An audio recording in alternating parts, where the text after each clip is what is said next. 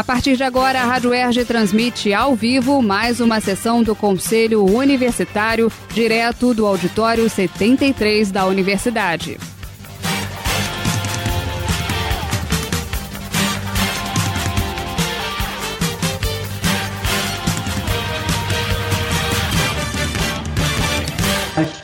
Bastante baixo.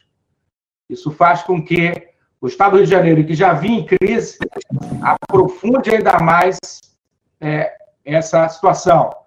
E o, a União Federal, essa sim que dispõe de mecanismos anticíclicos é, relativos à expansão da base monetária nacional, à emissão de títulos públicos, não tem cumprido esse papel, deixando estados e municípios a própria, justamente, Estado do município fazendo um enfrentamento direto à Covid-19.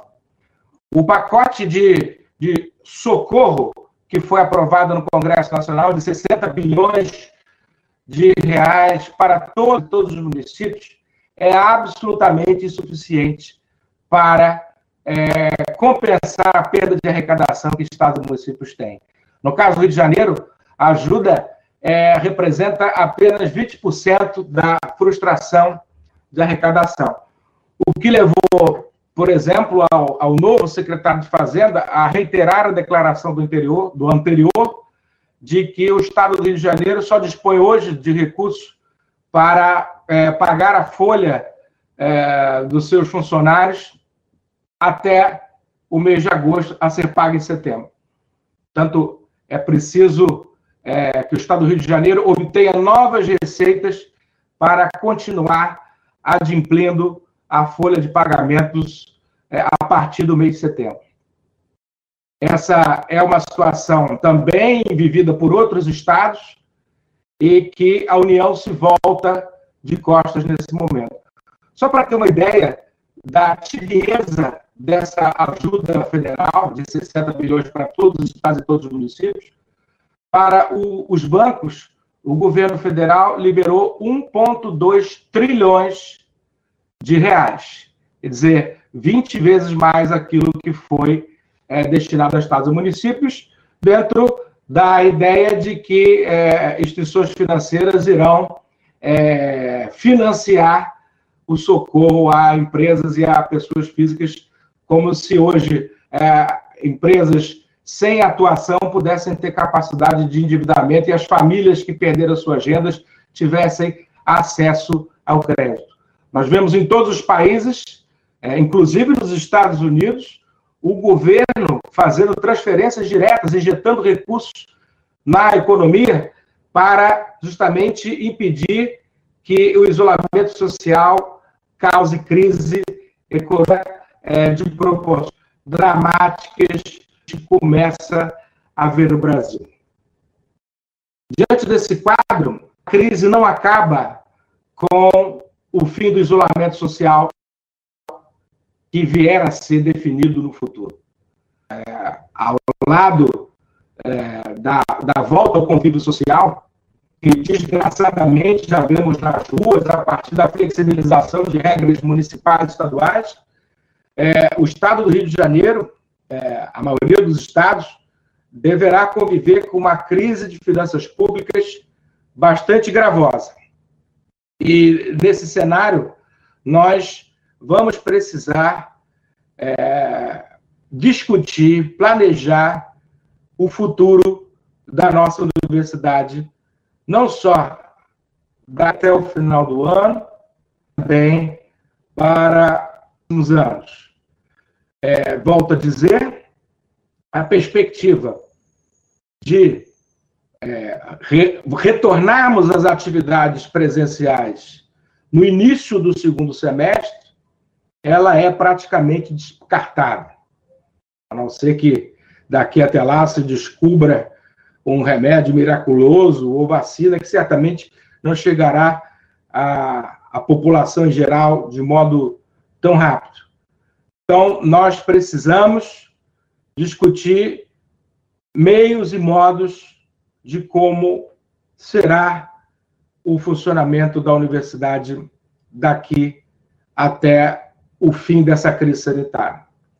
É, quero lembrar que, neste momento, enquanto permanecer necessidade de isolamento social, não haverá flexibilização, volto a dizer, da suspensão das atividades presenciais. Isso é, é preciso ficar muito claro.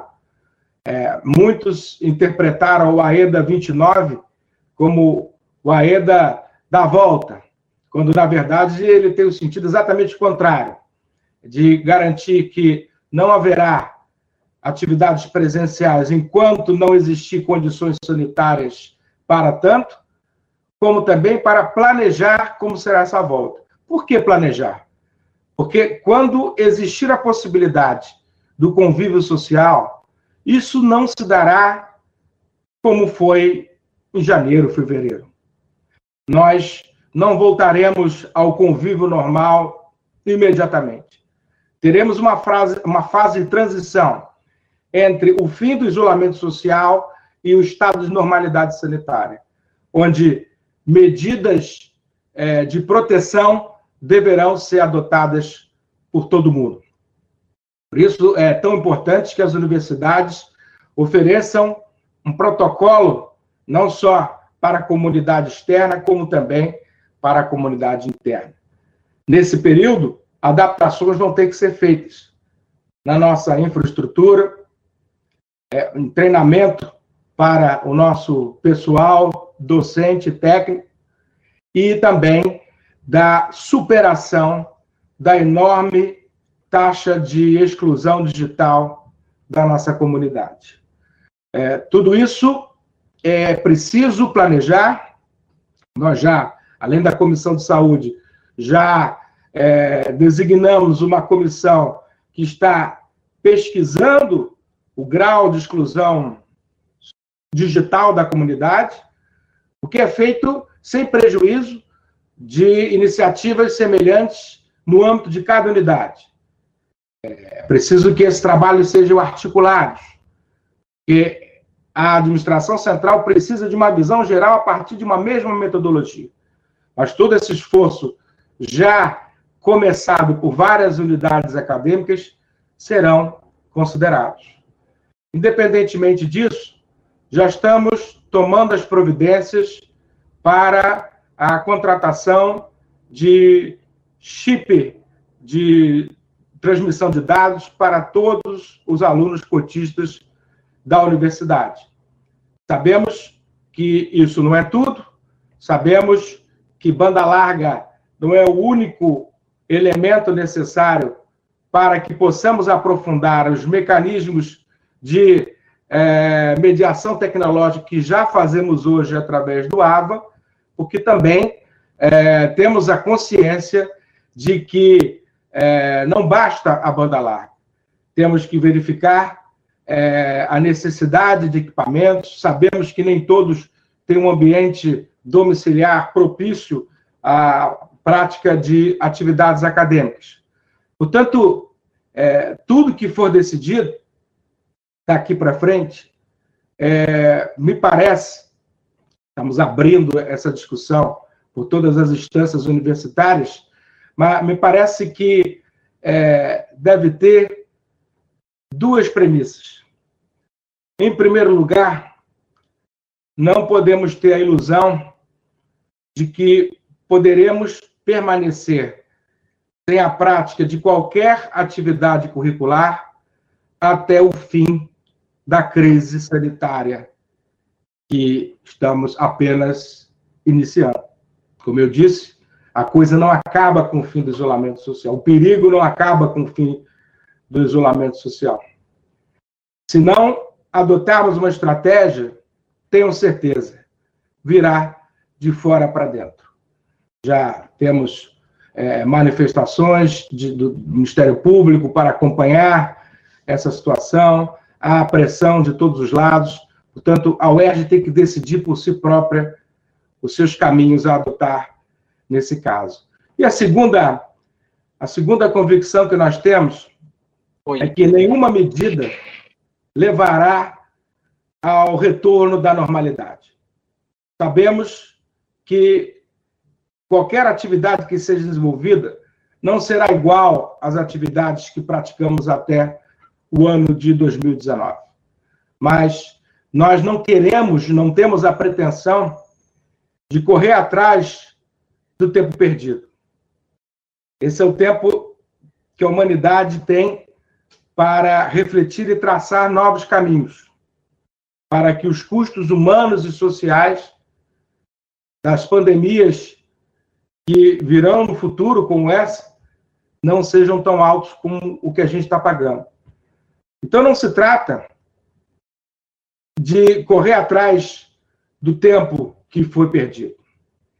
Se trata de seguirmos em frente como for possível. A partir da premissa de que é preciso garantir a segurança da saúde de todo mundo e não deixar ninguém para trás. A partir daí, vamos discutir em todas as instâncias é, o que é possível fazer, como avançar nesse período. É, tivemos é, reuniões do Fórum dos Diretores, muitas ideias foram propostas. Quero é, que todos hoje também se manifestem sobre a sua compreensão, sobre as discussões no âmbito é, das suas unidades, das suas comunidades, para que a gente possa caminhar unidos e vencer mais uma vez essa crise. Nós já vencemos uma crise muito séria em 2016, 2017. Dessa vez, a crise tem um espectro maior. Não é só o estado do Rio de Janeiro e não é só a UERJ que irá sofrer os efeitos dessa crise. Mas nós não podemos não aceitamos e não vamos ficar calados se for reproduzida nessa crise a forma como a UERJ foi tratada em 16 e 17. Todos lembram que a UERJ, a UENF e a UESO eram as únicas, as últimas prioridades do governo Pezão na gestão da crise de 16 e 17. A gente sabe que ninguém vai ficar imune à crise, mas a gente quer ter um tratamento adequado às prioridades que o Constituinte Federal e o Constituinte Estadual estabeleceram para a educação, para a ciência, para a tecnologia, para a saúde. Nesse sentido, mais do que nunca é necessária a efetivação dos duodécimos orçamentários. Muita gente tem medo dos duodécimos, notadamente no período de crise, já que as prioridades que hoje são cobradas do governo do Estado deverão ser implementadas internamente.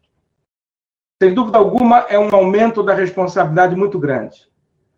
Mas não há dúvida de que, em caso de crise, em caso de frustração da arrecadação tributária, que deverá ser objeto de prejuízo para todo mundo, a universidade tem que ter a possibilidade de fazer seus próprios contingenciamentos, sem depender da discricionariedade ou da arbitrariedade praticada pela administração direta. Nos últimos dias ou semanas, tivemos uma demonstração muito clara do que é a violação da autonomia administrativa e financeira da universidade, com corte dos adicionais de periculosidade e insalubridade, inclusive daqueles docentes que atuam no Hospital Pedro Ernesto e na Policlínica Piquet Carneiro. É, vale aqui abrir uma, um parêntese para esclarecer é, como foi isso e como é que está a questão, mas fato é que é, hoje o, o, o, Estado se arvora no direito de determinar, ao arrepio da Constituição Federal, ao arrepio da Constituição Estadual, se arvorar na liquidação é, da despesa pública da universidade na gestão da folha de pagamentos. Portanto, é, houve uma determinação da, da Casa Civil de corte de insalubridade e periculosidade e, e ainda do auxílio transporte para todos os que estavam em home office. E, evidentemente, que a UERJ se insurgiu contra essa medida, juntamente com a UEF e com a UESO. Aliás, nós temos aprofundado essa articulação com as demais universidades do Estado do Rio de Janeiro, não só as estaduais, mas também com as federais. Mas, nesse caso, evidentemente, é uma questão é, estadual. A UERJ, a UEF e a UESO se mobilizaram junto aos três poderes do Estado para é, sustar essa medida ilegal, iníqua. É, como o Estado não conhece a UERJ, é, promoveram, nós é, informamos é, que os beneficiários dos adicionais de salubridade e periculosidade estão em atividade essencial de combate à Covid-19 e mandamos a lista completa desses colegas. É, e diante, diante do quadro de desconhecimento da realidade da UERJ, a Casa Civil desconsiderou essa lista e cortou todo mundo que não estava lotado no UP e na Pique Carneiro. Sem considerar que todos os nossos docentes em exercício no UP e na PPC estão lotados nas suas unidades acadêmicas e, portanto, também sofreram corte. E, evidentemente, sem considerar todo o esforço que a comunidade, mesmo fora do UP e da PPC, estão é, adotando nesse combate à Covid-19. É, conseguimos, para, para é, reverter esse quadro, aprovação de uma lei no, na Assembleia Legislativa é, e é, também no âmbito administrativo o reconhecimento, pela repercussão na imprensa que isso teve, o reconhecimento da lista da UERJ. Portanto, é, já, já estão nos contra-cheques do próximo mês o, os adicionais é, de periculosidade e insalubridade do, dos docentes e dos técnicos da UERJ, de todos eles que estão na nossa lista, conforme é, a reversa que foi feita pela SGP. Só que é, a regulamentação desse, dessa lei pelo Poder Executivo restringiu o seu âmbito apenas à SEDUC, deixando de fora as universidades. Então, embora a UERJ tenha sido paga, é uma situação ainda de descumprimento da lei. A UESO e a UEF não foram pagas. Quer dizer, então, nós estamos é, nós estamos requerendo à Assembleia Legislativa a aprovação de um decreto legislativo que suste os efeitos do comunicado da Casa Civil que suspende todos esses pagamentos. Estamos é, também requerendo à LES que seja pautada a lei, o projeto de lei que regulamenta os duodécimos orçamentários volto a dizer, nos tempos de crise, é onde essa metodologia se faz mais necessária, especialmente quando, quando há o risco de inadimplemento de folha de pagamento no Estado. O duodécimo não é um remédio para todos os males, mas é algo que nos permite escolher o que é essencial, notadamente aquelas despesas obrigatórias previstas em lei, como salários, bolsas, remuneração do pessoal de modo geral. É, essa é uma batalha importante nesse momento é, de crise financeira do Estado do Rio de Janeiro. De todo modo, eu já estou falando há tempo demais, é, mas era preciso prestar é, esses esclarecimentos à comunidade acadêmica, e eu quero, quero é, que todos possam se manifestar, porque teremos que tomar decisões importantes daqui para frente.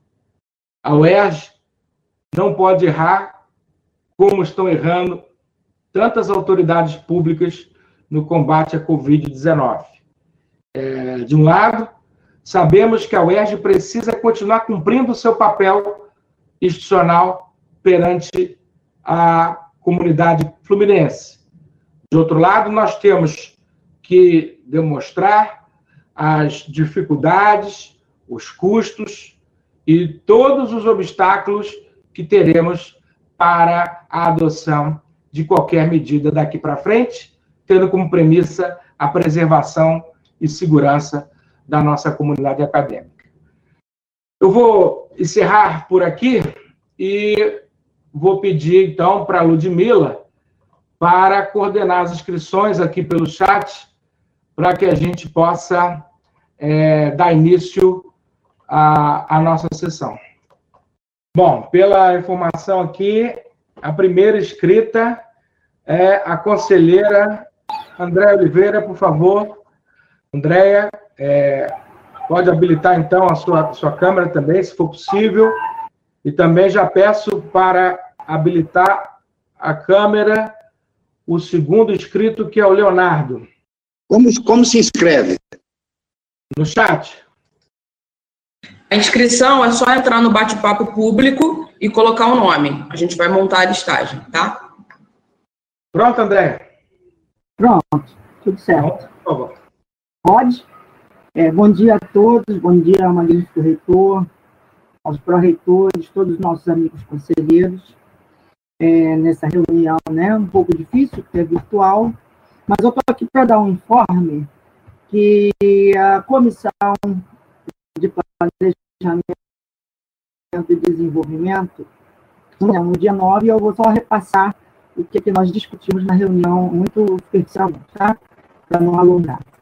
Então, é, nós discutimos o retorno às atividades, o possível atraso no pagamento de agosto e setembro, e a questão do orçamento de 2021 e os duodécimos. É, quanto à questão do retorno às atividades e a, o atraso no, na, no, pagamento, possível atraso, o, o, próprio reitor já deu todos os esclarecimentos e essa discussão também foi muito semelhante ao que foi colocado pelo reitor.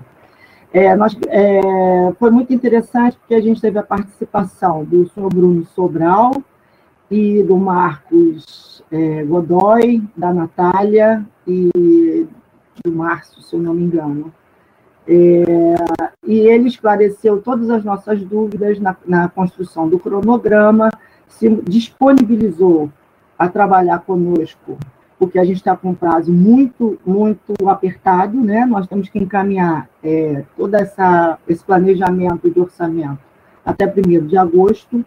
Então, nós temos, nós aqui também estamos pedindo aos diretores de centro, aos é, chefes de departamento e etc., que é, se mobilizem para enviar todas essas, essas é, necessidades das unidades, etc., a DIPLAN, o mais rapidamente possível, para a gente poder começar a trabalhar isso o mais é, imediatamente que a gente puder, porque vai ser um trabalho grande, nós temos que aprovar no consumo e, e a Diplan tem que receber esse relatório aprovado até 30 de julho, tá?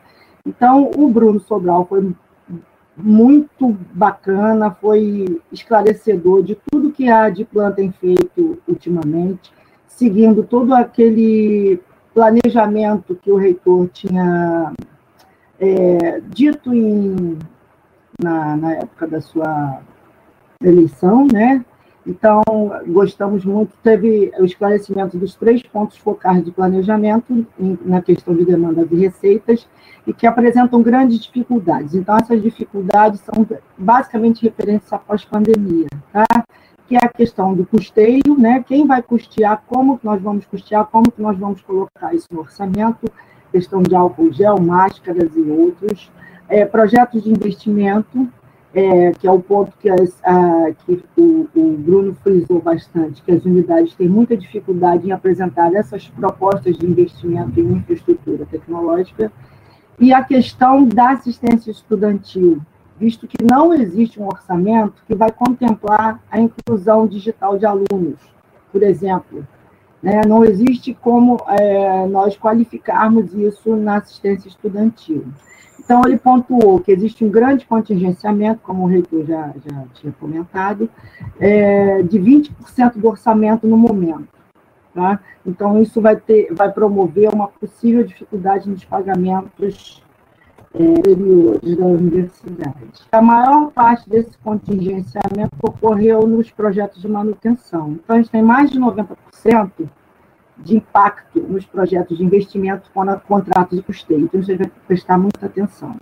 Outra coisa que o Bruno reiterou é que os duodécimos garantem somente a previsibilidade de, de execução do orçamento, ou seja, ele garante o que está previsto, mas a gente não tem como é, identificar se vamos conseguir executar esse orçamento. Tá?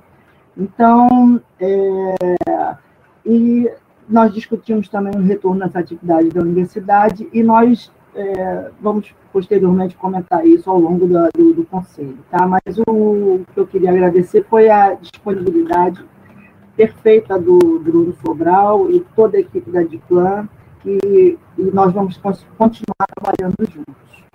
Agora, antes de, eu finalizar, só rapidamente, eu queria fazer uma leitura de uma nota de repúdio, super rápido, tá?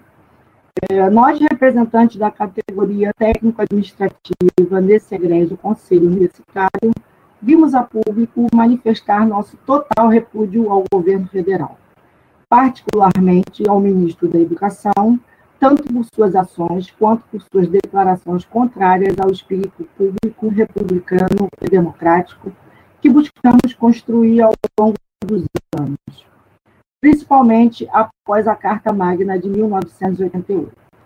Manifestamos ainda nosso mais veemente repúdio à medida provisória 979-2020, que permite ao ministro da Educação indicar reitores e ouvir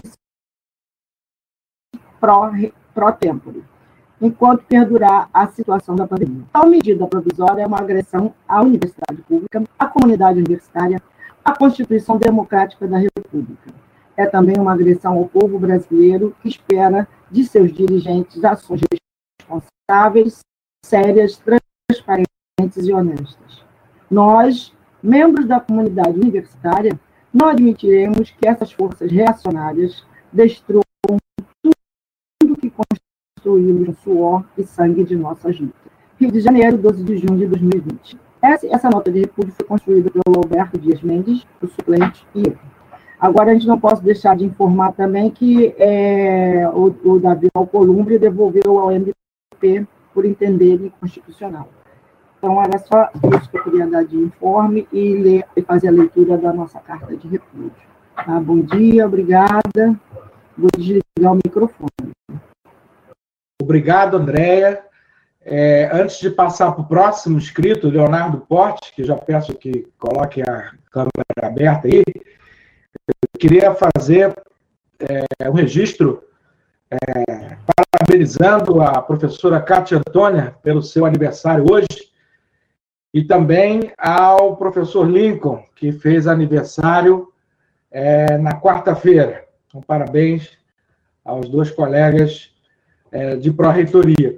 E, é, dado o, o, formato aqui e da pauta de hoje, eu já peço é, que todos que desejem tomar a palavra se inscrevam, independentemente de divisão de, de expediente e ordem do dia. Vamos seguir direto, porque é, as questões é, se confundem, evidentemente. Então, com a palavra, é, o conselheiro Leonardo Portes, já peço para habilitar a câmera, para não haver solução de continuidade, o conselheiro Rodrigo Guerão. Com a palavra, Leonardo.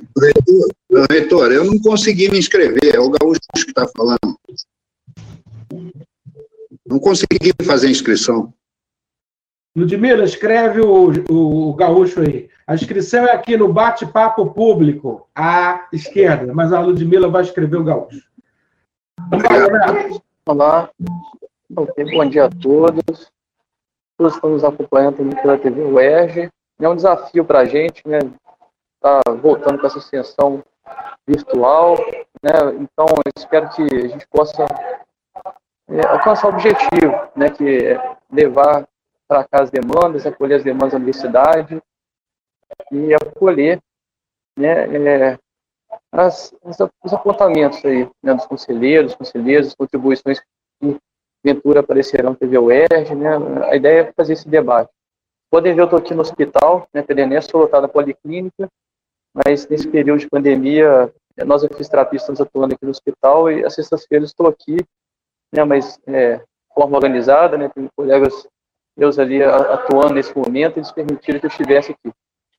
É, a gente tem várias coisas né, para abordar.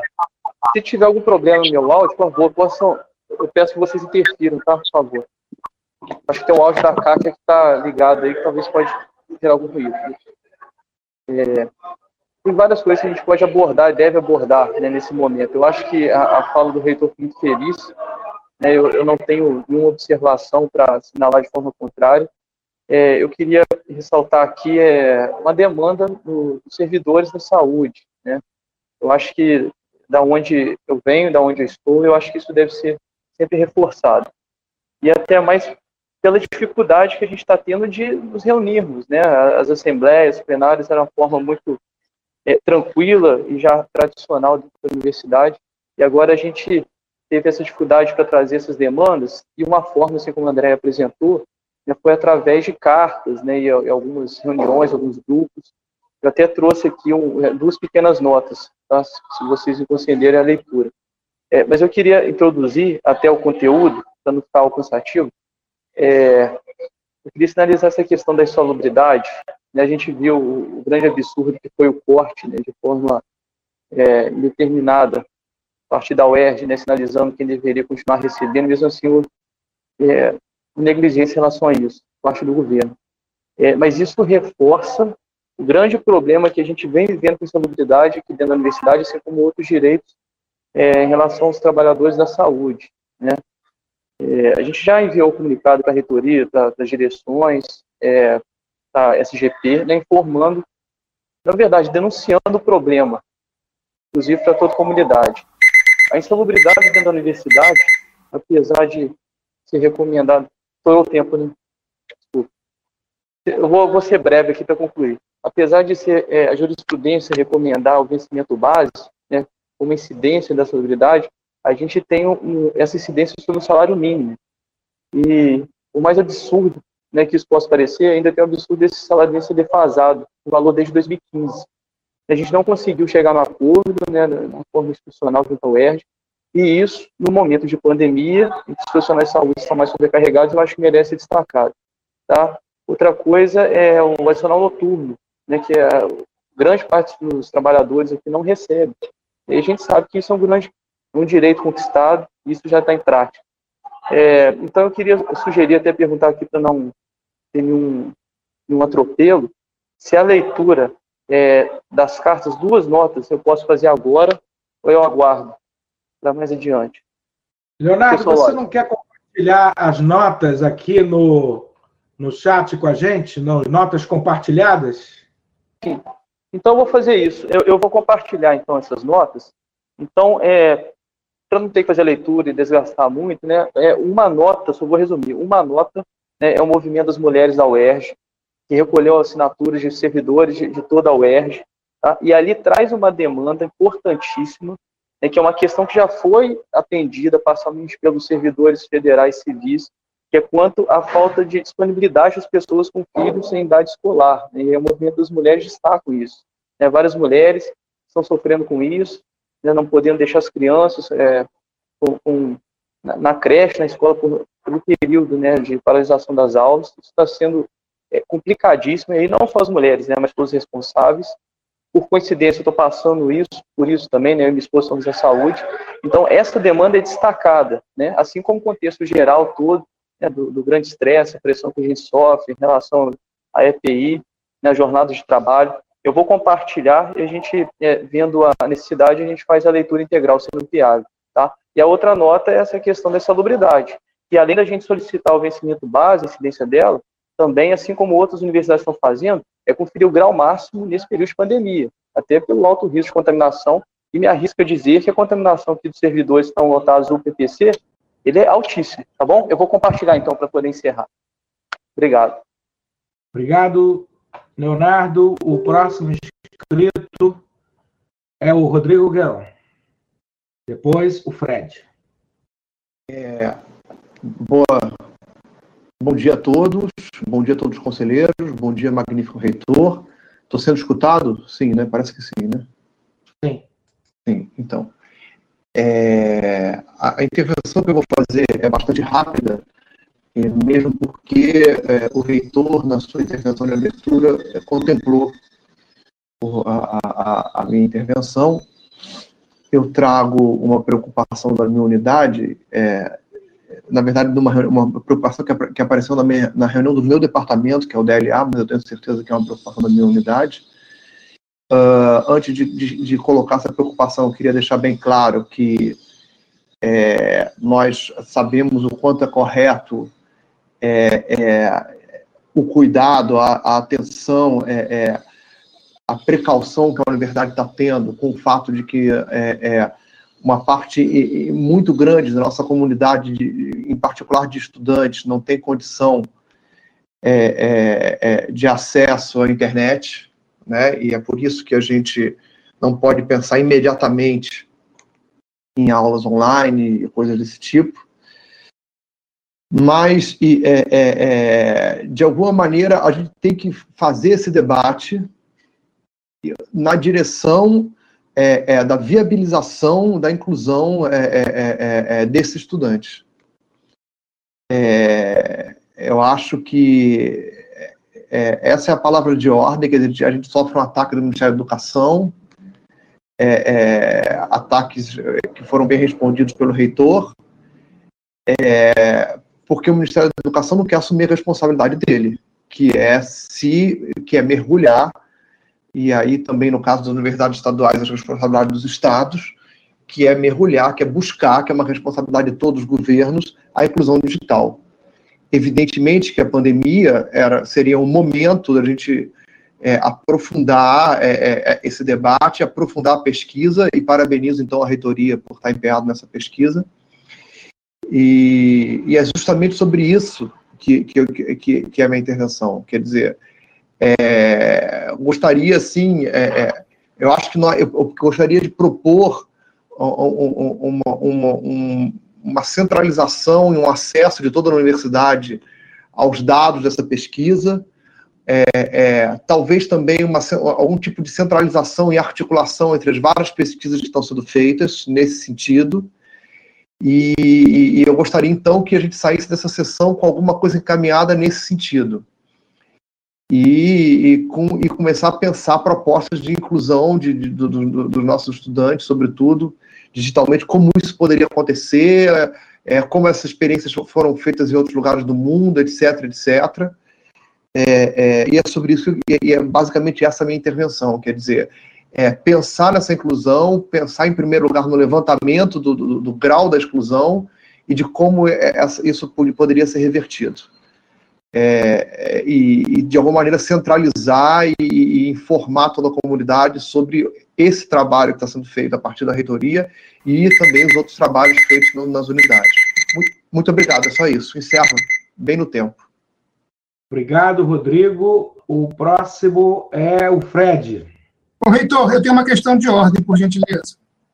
Pois não. Deixa eu só acessar aqui a, a câmera. É, se nós estamos fazendo é, expediente e ponto de pauta juntos, eu acho que esse tempo da fala dos conselheiros deveria ser um pouquinho ampliada, não ficar restrito aos três minutos, que era a fala do expediente, que normalmente a fala de pauta são cinco minutos, né? E aí, então, eu sei que o senhor está deixando, a gente não está tendo, só tem o aviso de três minutos, entendeu? Só para que a gente também não fique muito preso também a esse tempo. Bom, Gaioso, a gente está tendo uma certa flexibilidade aqui, mas é importante que cada um fique nos três minutos, porque nós temos 59 pessoas na sala. Se todos usarem seus três minutos, nós vamos acabar depois das duas horas da tarde. É, se for a cinco minutos, então, é completamente inviável no ambiente virtual que a gente tenha uma reunião tão longa, vai acabar sendo improdutivo. Peço, então, que todos é, procurem ser concisos, é, porque e, e, não vamos cortar a palavra de ninguém, mas vamos, vamos tentar nos concentrar nos três minutos para que a gente possa ter uma reunião bem produtiva e, e, plural, para que todos possam ter oportunidade de se manifestar. o ambiente virtual nos, nos exige umas certas adaptações para que a gente consiga um resultado mais próximo possível da eficácia necessária. Compreendo. Obrigado pela atenção. Fred está aí? Tainara está aí? Olha o Fred aí. A palavra, Fred. Fred, eu não estou te ouvindo. Não sei se os outros estão. Não, está sem áudio. Não, ainda não. Fred, acho que você vai ter que sair e entrar de novo. E aí habilitar o áudio. A Tainara já está já tá em condições de falar? Tá dando para me ouvir? Sim. Fred, é, vou passar, você tenta arrumar e volta. Na... Sugiro que, que, que, saia da sala e entre de novo, porque a probabilidade de você conseguir dessa forma é mais rápida. Com a palavra, Tainara. É, bom dia a todos e todas. Eu vou fazer a minha fala no sentido de colocar aqui que é, o meu posicionamento em relação à nota da reitoria, né, que foi lançada informando como uma resposta à questão é, das fraudes que foi colocada pelo, por alguns estudantes na universidade, né? É, a gente vem passando por um momento bem difícil em relação à política de cotas, né? A, especificamente a política de cota racial. A gente já está sofrendo um ataque desde o ano passado, né? Quando o Rodrigo Amorim é, produziu um projeto de lei que pretendia excluir, né, da, do programa de cotas, as cotas raciais é, utilizando a argumentação das fraudes, né, principalmente como cerne de justificativa, e a gente viu a ascensão aí de um movimento é, de pessoas que criaram perfis no, na, nas redes sociais para expor fraudadores, né, é, colocando em prática um linchamento virtual, né, no qual as pessoas que praticavam esse ato, inclusive, são desconhecidas, porque se escondem atrás de telas, né, e foram expostas diversas pessoas numa, num ato punitivista, né, de linchamento é, esdrúxulo na internet, inclusive pessoas negras de pele clara, né, da minha faculdade foram expostas numa página no Twitter, foi uma situação horrível, abalou emocionalmente esses estudantes, e em função disso começou um debate né, na internet sobre essa questão, exatamente do linchamento. É, houve um posicionamento da universidade em nota, né, informando que é, já havia sido criado. Eu participei do processo de renovação da lei de cotas, é, inclusive de forma bastante ativa, representando o coletivo que eu construí à época, é, e enfim, tanto na universidade quanto na LERJ, nós fizemos um trabalho é, dentro dos estudantes da universidade, específico é, nos espaços dos estudantes negros. É, todo o debate que foi levado para a LERJ foi construído na base estudantil, né? Então, a autodeclaração foi uma defesa dos estudantes. E a gente conquistou que a lei assegurasse a autodeclaração pelo debate que estava sendo feito. Foi estipulado pela lei, né, que deveria ser criada uma comissão permanente de assistência, né? Que tinha como previsão assegurar direito dos estudantes e não uma comissão de verificação da autodeclaração. Só para finalizar a minha fala, é, eu acho que é extremamente importante que essa discussão venha para o Conselho Universitário. Afinal, a matéria é de competência do consumo, considerando que é a criação de norma que é, é, regule a administração.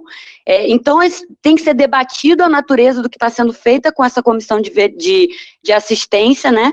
É, sendo desdobrado em uma comissão de verificação, e isso tem que ser debatido dentro do conselho e nas instâncias da universidade com a base estudantil e os professores como um todo, os técnicos como um todo, e não através de uma EDA ou qualquer outro tipo de regulamentação que não venha pelo conselho universitário. Obrigado, Tainara. Pergunta ao Fred se está a postos aí? Acho que ainda não, né? Então vamos. A próxima escrita é a conselheira Giovana. Depois a conselheira Tatiana.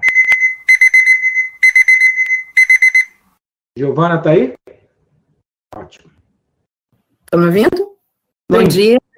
Bom dia, bom dia a todas e todos. É, como disse antes o magnífico reitor, eu queria me solidarizar a todos os familiares que perderam é? essas 40 mil mortes que são notificadas até o momento, mas nós sabemos que são subnotificações, o que torna ainda tudo mais grave.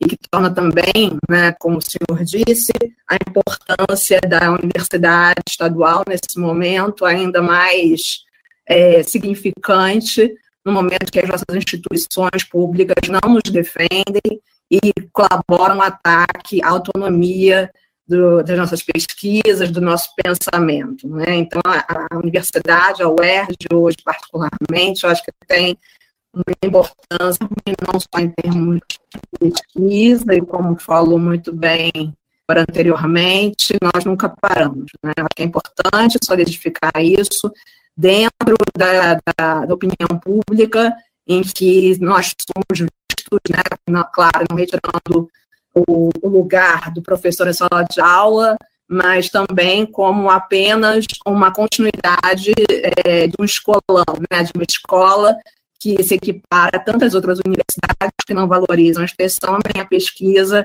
e que nem colocam isso de volta como um investimento, um retorno à formação da universidade. Então, acho que esse ataque, essa defesa, desculpa, tem que ser feita urgentemente, essa diferenciação. É, o segundo ponto que eu queria é, mencionar rapidamente é que nossa última reunião né, foi em fevereiro, né, a última reunião do Conselho. A partir daí, é, várias AEs e portarias foram baixadas, o que não cabe aqui discutir, enfim, tá, já está, muitas coisas estão encaminhadas, mas eu queria destacar três palavras que o senhor falou, né, planejamento, articulação, metodologia, e que isso tem que passar, na minha visão, diretamente pelo consumo.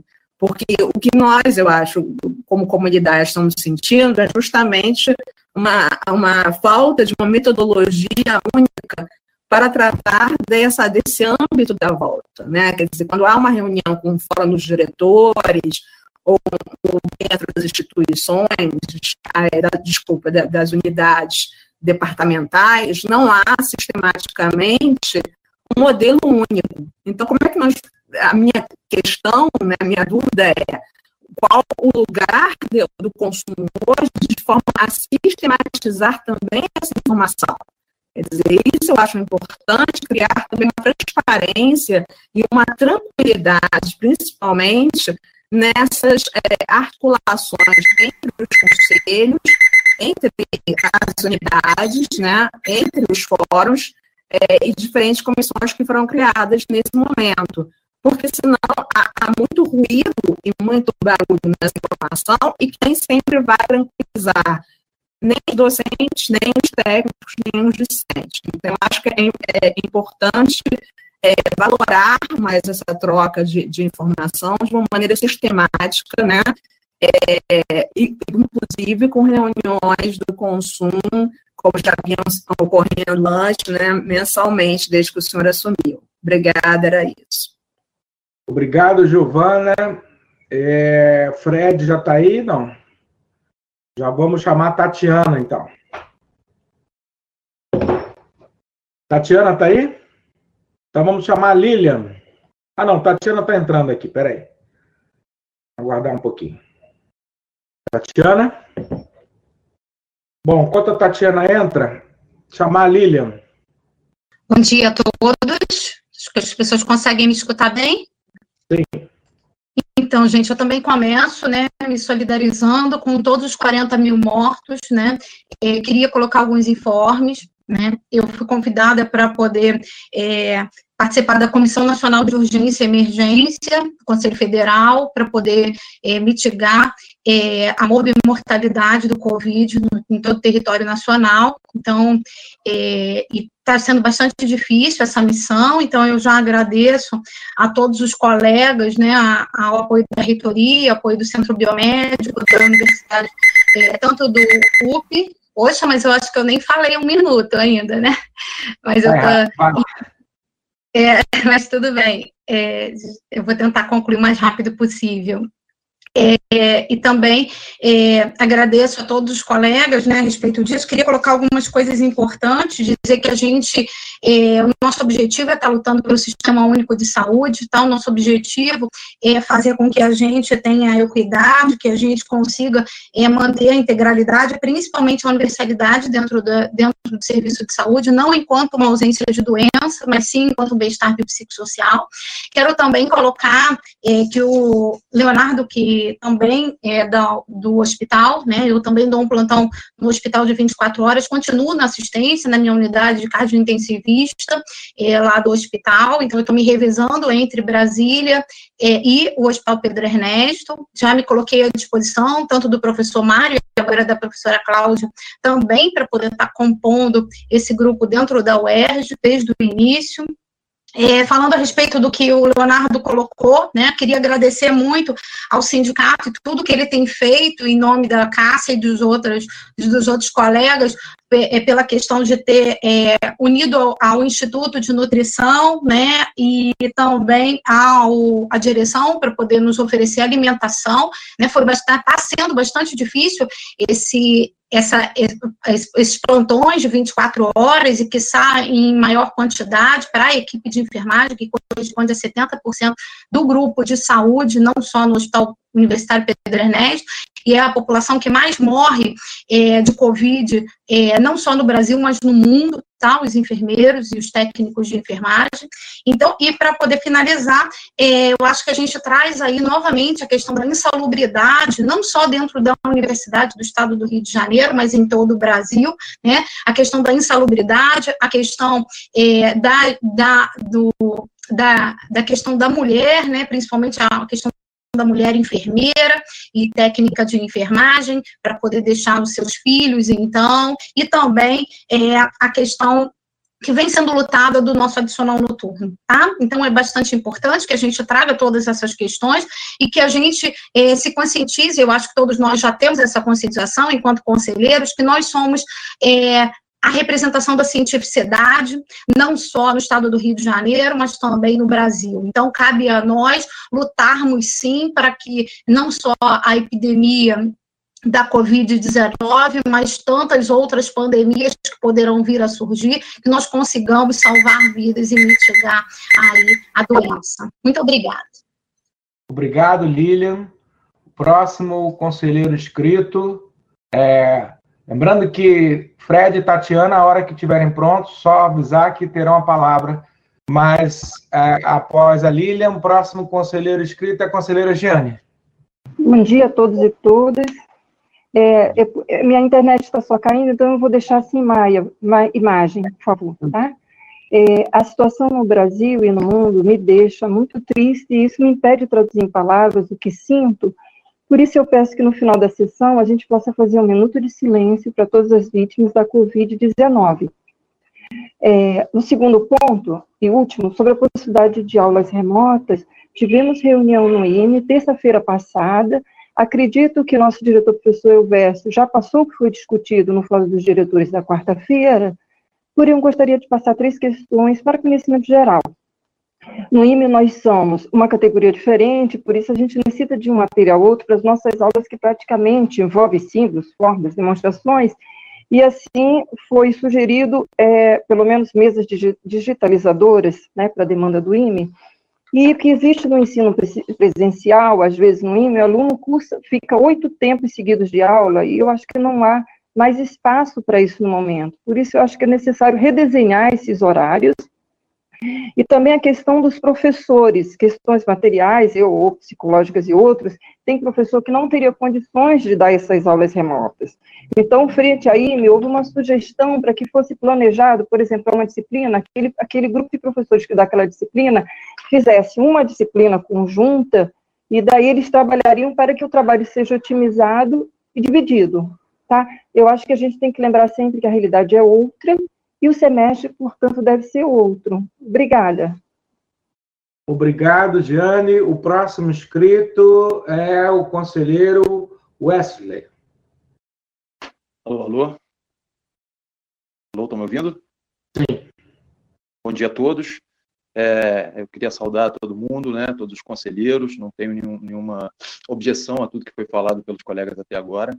Né. É, primeiro, eu queria fazer um comentário de caráter mais específico é, em nome é, é, dos colegas do, do, IFD, do Instituto de Educação Física, né, porque logo no início do, do, do enfrentamento da pandemia, o governo federal incluiu a educação física entre os profissionais de saúde é, do que constituiriam é, o mutirão para o enfrentamento do Covid, né?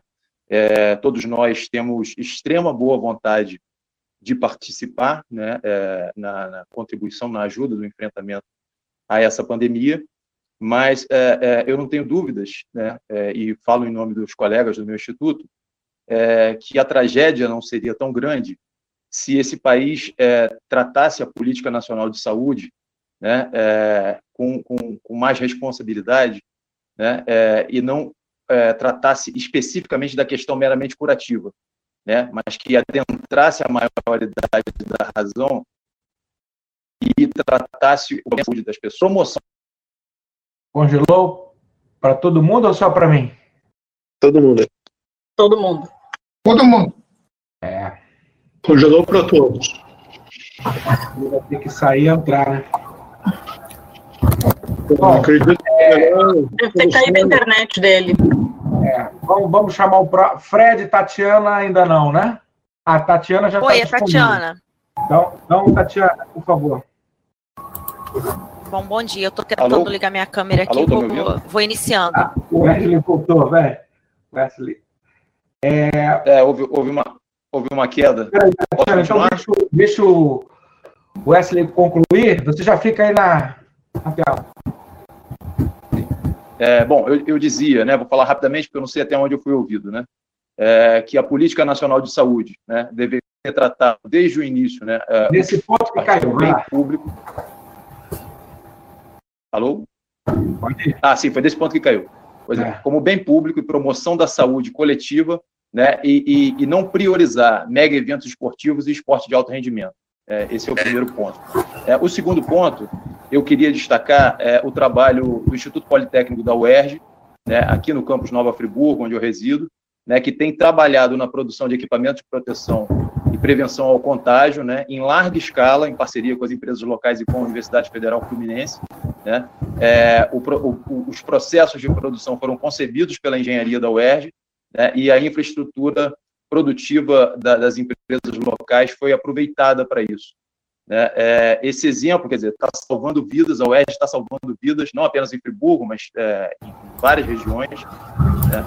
É, isso demonstra né, é, de que maneira o conhecimento o científico de alta complexidade pode ser investido né, na resolução dos problemas concretos da sociedade. Né? Isso aponta também para a necessidade da gente debater né, é, mais interdisciplinarmente dentro da comunidade universitária para constituir uma ecologia de saberes que impulsione o desenvolvimento humano né, e, e, econômico do país, né, que, se, que, a universidade seja uma locomotiva do desenvolvimento né, e que possa também é, é, pro, é, produzir, né, conceber cadeias produtivas high-tech e fazer, como queria o Keynes, a eutanásia dos rentistas, né, que a gente pode transitar de uma economia rentista né, e improdutiva para uma economia que solucione efetivamente é, é, os problemas e que e atenda às necessidades da população. Eu acho que a universidade deve ser uma locomotiva para isso. Né? É, é, finalmente, eu, eu queria é, propor que a gente debata aqui né, uma solução para o é, pro problema dos estudantes que estão formando. Para concluir, né, que estão aí no, no último período, né, eu sei que isso passa pelo CESEP, né, isso é uma prerrogativa também do CESEP, mas que a gente debata uma solução para esses estudantes e é, que a gente, no mais, possa, é, é, de fato, vitalizar a integração digital da comunidade universitária durante esse período, tentando mitigar esse terrível problema da exclusão digital. Muito obrigado. Obrigado. É, Tatiana, agora sim, vamos lá. Oi, bom dia. Bom, bom dia a todos os colegas, a todas as colegas. Espero que todos estejam bem, suas famílias também com boa saúde. É, inicialmente, queria agradecer a todos os nossos colegas que estão trabalhando na, na policlínica e no hospital, né? são, têm sido fundamentais né, para toda a população fluminense. Eu, minha fala é em representação à Faculdade de Formação de Professores. Nós tivemos um conselho departamental na última terça-feira, dia 9, e eu vou trazer aqui só as principais deliberações que, com relação à nossa unidade, que é bastante particular, por estar em São Gonçalo, né? Um município em que praticamente a, a quarentena e o isolamento social não ocorreram em momento algum, né? Nossos alunos estão bastante expostos, né? Então, eu vou falar bem, bem rapidamente apenas dois pontos, né? O primeiro é com relação é, ao, a identificação da unidade de que não é possível que haja qualquer tipo de retorno de atividade presencial ou semipresencial é, no segundo semestre, porque a gente entende que os nossos estudantes têm essa realidade que é muito sensível de vulnerabilidade social e econômica. Né? Nós, nós estamos fazendo levantamentos por departamento com todos os, com todos os estudantes, buscando identificar é, não apenas a, as condições financeiras, né, porque a gente já percebeu que a gente tem um grande número de estudantes, né, familiares que recorreram ao auxílio emergencial e vários deles não receberam, né, então pensar que é, a inclusão ela não passa apenas pela entrega de chips, né? Nossos estudantes estão vivendo condições é, precárias de, de vida, né? É, vários deles não têm nem o que comer em casa. Então, a gente tem que entender que, é, por exemplo, é, atividades remotas, a gente tem que discutir muito sobre isso, né? Que tipo de atividade remota vai ser essa, considerando que nossos estudantes, de repente, não têm nem do que se alimentar, né? E dividem a casa com quatro, cinco pessoas. Então, esse foi um ponto bastante discutido com relação a gente avaliar essa essa retomada né, virtual, né, remota das atividades, considerando esses pontos. E então, rapidamente seria basicamente isso, né? Esse levantamento que a gente está fazendo e para a gente continuar esses debates com relação às alternativas de atividades que serão possíveis para esse público de estudantes e também funcionários, né, da FFP em São Gonçalo. Obrigada. Obrigado, Tatiana. A próxima inscrita é a conselheira Mônica Lins. Depois, o conselheiro Lovisolo. Bem, bom dia a todos. É, bom dia, magnífico reitor. É, eu acho que, é, primeiramente, é, ressaltar é, parte da é, fala do, do professor Lodge, quando ele fala que a nossa universidade está trabalhando. É, e a minha unidade, eu sou do CAPUERG, a nossa unidade está trabalhando. E nós estamos preocupados com a ciência, sim. Tanto é que, para analisar, para planejar a nossa atividade acadêmica, nós fizemos uma pesquisa. Essa pesquisa está pronta. E é uma pesquisa sobre a questão da acessibilidade.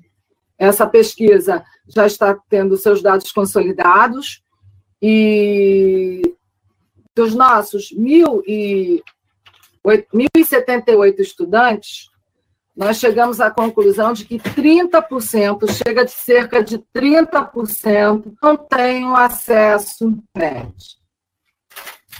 Então, é importante a gente é, perceber que os negacionismos, eles não, estão só no campo do presidente da República, que tenta maquiar dados, negar a realidade, é, a gente enxerga todo o processo de necropolítica que esse Estado brasileiro vem praticando, né, de negar as mortes, é, também esse novo normal ele não pode, que as pessoas tanto falam, não pode ser a normalização das desigualdades. Então, é, nós precisamos planejar, seja para quando for o retorno presencial, ou se chegarmos à conclusão que poderemos é, é, é, fazer de outra forma, que todos os nossos estudantes são sujeitos de direito. Isso é constitucional. Nenhum aluno nosso pode ficar de fora. Nenhum aluno nosso pode ser esquecido. Quando o Enem foi adiado, ele foi adiado por um grande movimento nacional. E, embora esse, o, o ministro da Educação tem, esteja dizendo em alguns lugares que ele pretende que o Enem aconteça em novembro, dezembro, a consulta vai ser aberta. Inclusive pensando em fazer essa, o Enem em maio de 2021. O que a gente precisa explicar para aqueles que estão pressionando é quando a gente discute dentro do CAPUERG que este planejamento tem que ser feito com calma, com acolhimento, e aí fizemos uma grande reunião com uma participação intensa na quarta-feira, os nossos colegas em reunião, nós tiramos que nós vamos ampliar esse contato, mas a gente não quer deixar e não vai deixar ninguém de fora. Então, qualquer planejamento que a gente venha fazer é um planejamento que pense todos, o direito a todos a, a receber é, o ensino e a aprendizagem como ele tem que ser dado. Né? Então, é, é, muito importante, por exemplo, a gente destacar que ah, é, não é possível que, os, que existam cortes de contratos nessa universidade redução de postos de trabalho nessa universidade. Eu, eu vou tentando concluir muita coisa. É, é, porque, por exemplo, nosso, nosso setor de atendimento educacional especializado ele é quase todo de professores contratados. Precisamos manter esses contratos, precisamos manter esse planejamento, precisamos pensar essa universidade como ela é, produzindo política para todos. E, e, e para terminar, eu gostaria que a gente pensasse que não vai ser possível planejar um retorno presencial sem ter respostas com relação ao nosso prédio. O Carrécia vai ser comprado? Não foi? O que vai acontecer com a escola argentina? Né? E o CAP da Oeste? Nós temos sala sem janela. Tá? Nós temos sala, um prédio inteiro ainda com a mesma situação de não saída de incêndio como estruturalmente nós vamos voltar. Esse é um pensar de agora, é um planejamento de agora. Desculpa ter passado do tempo.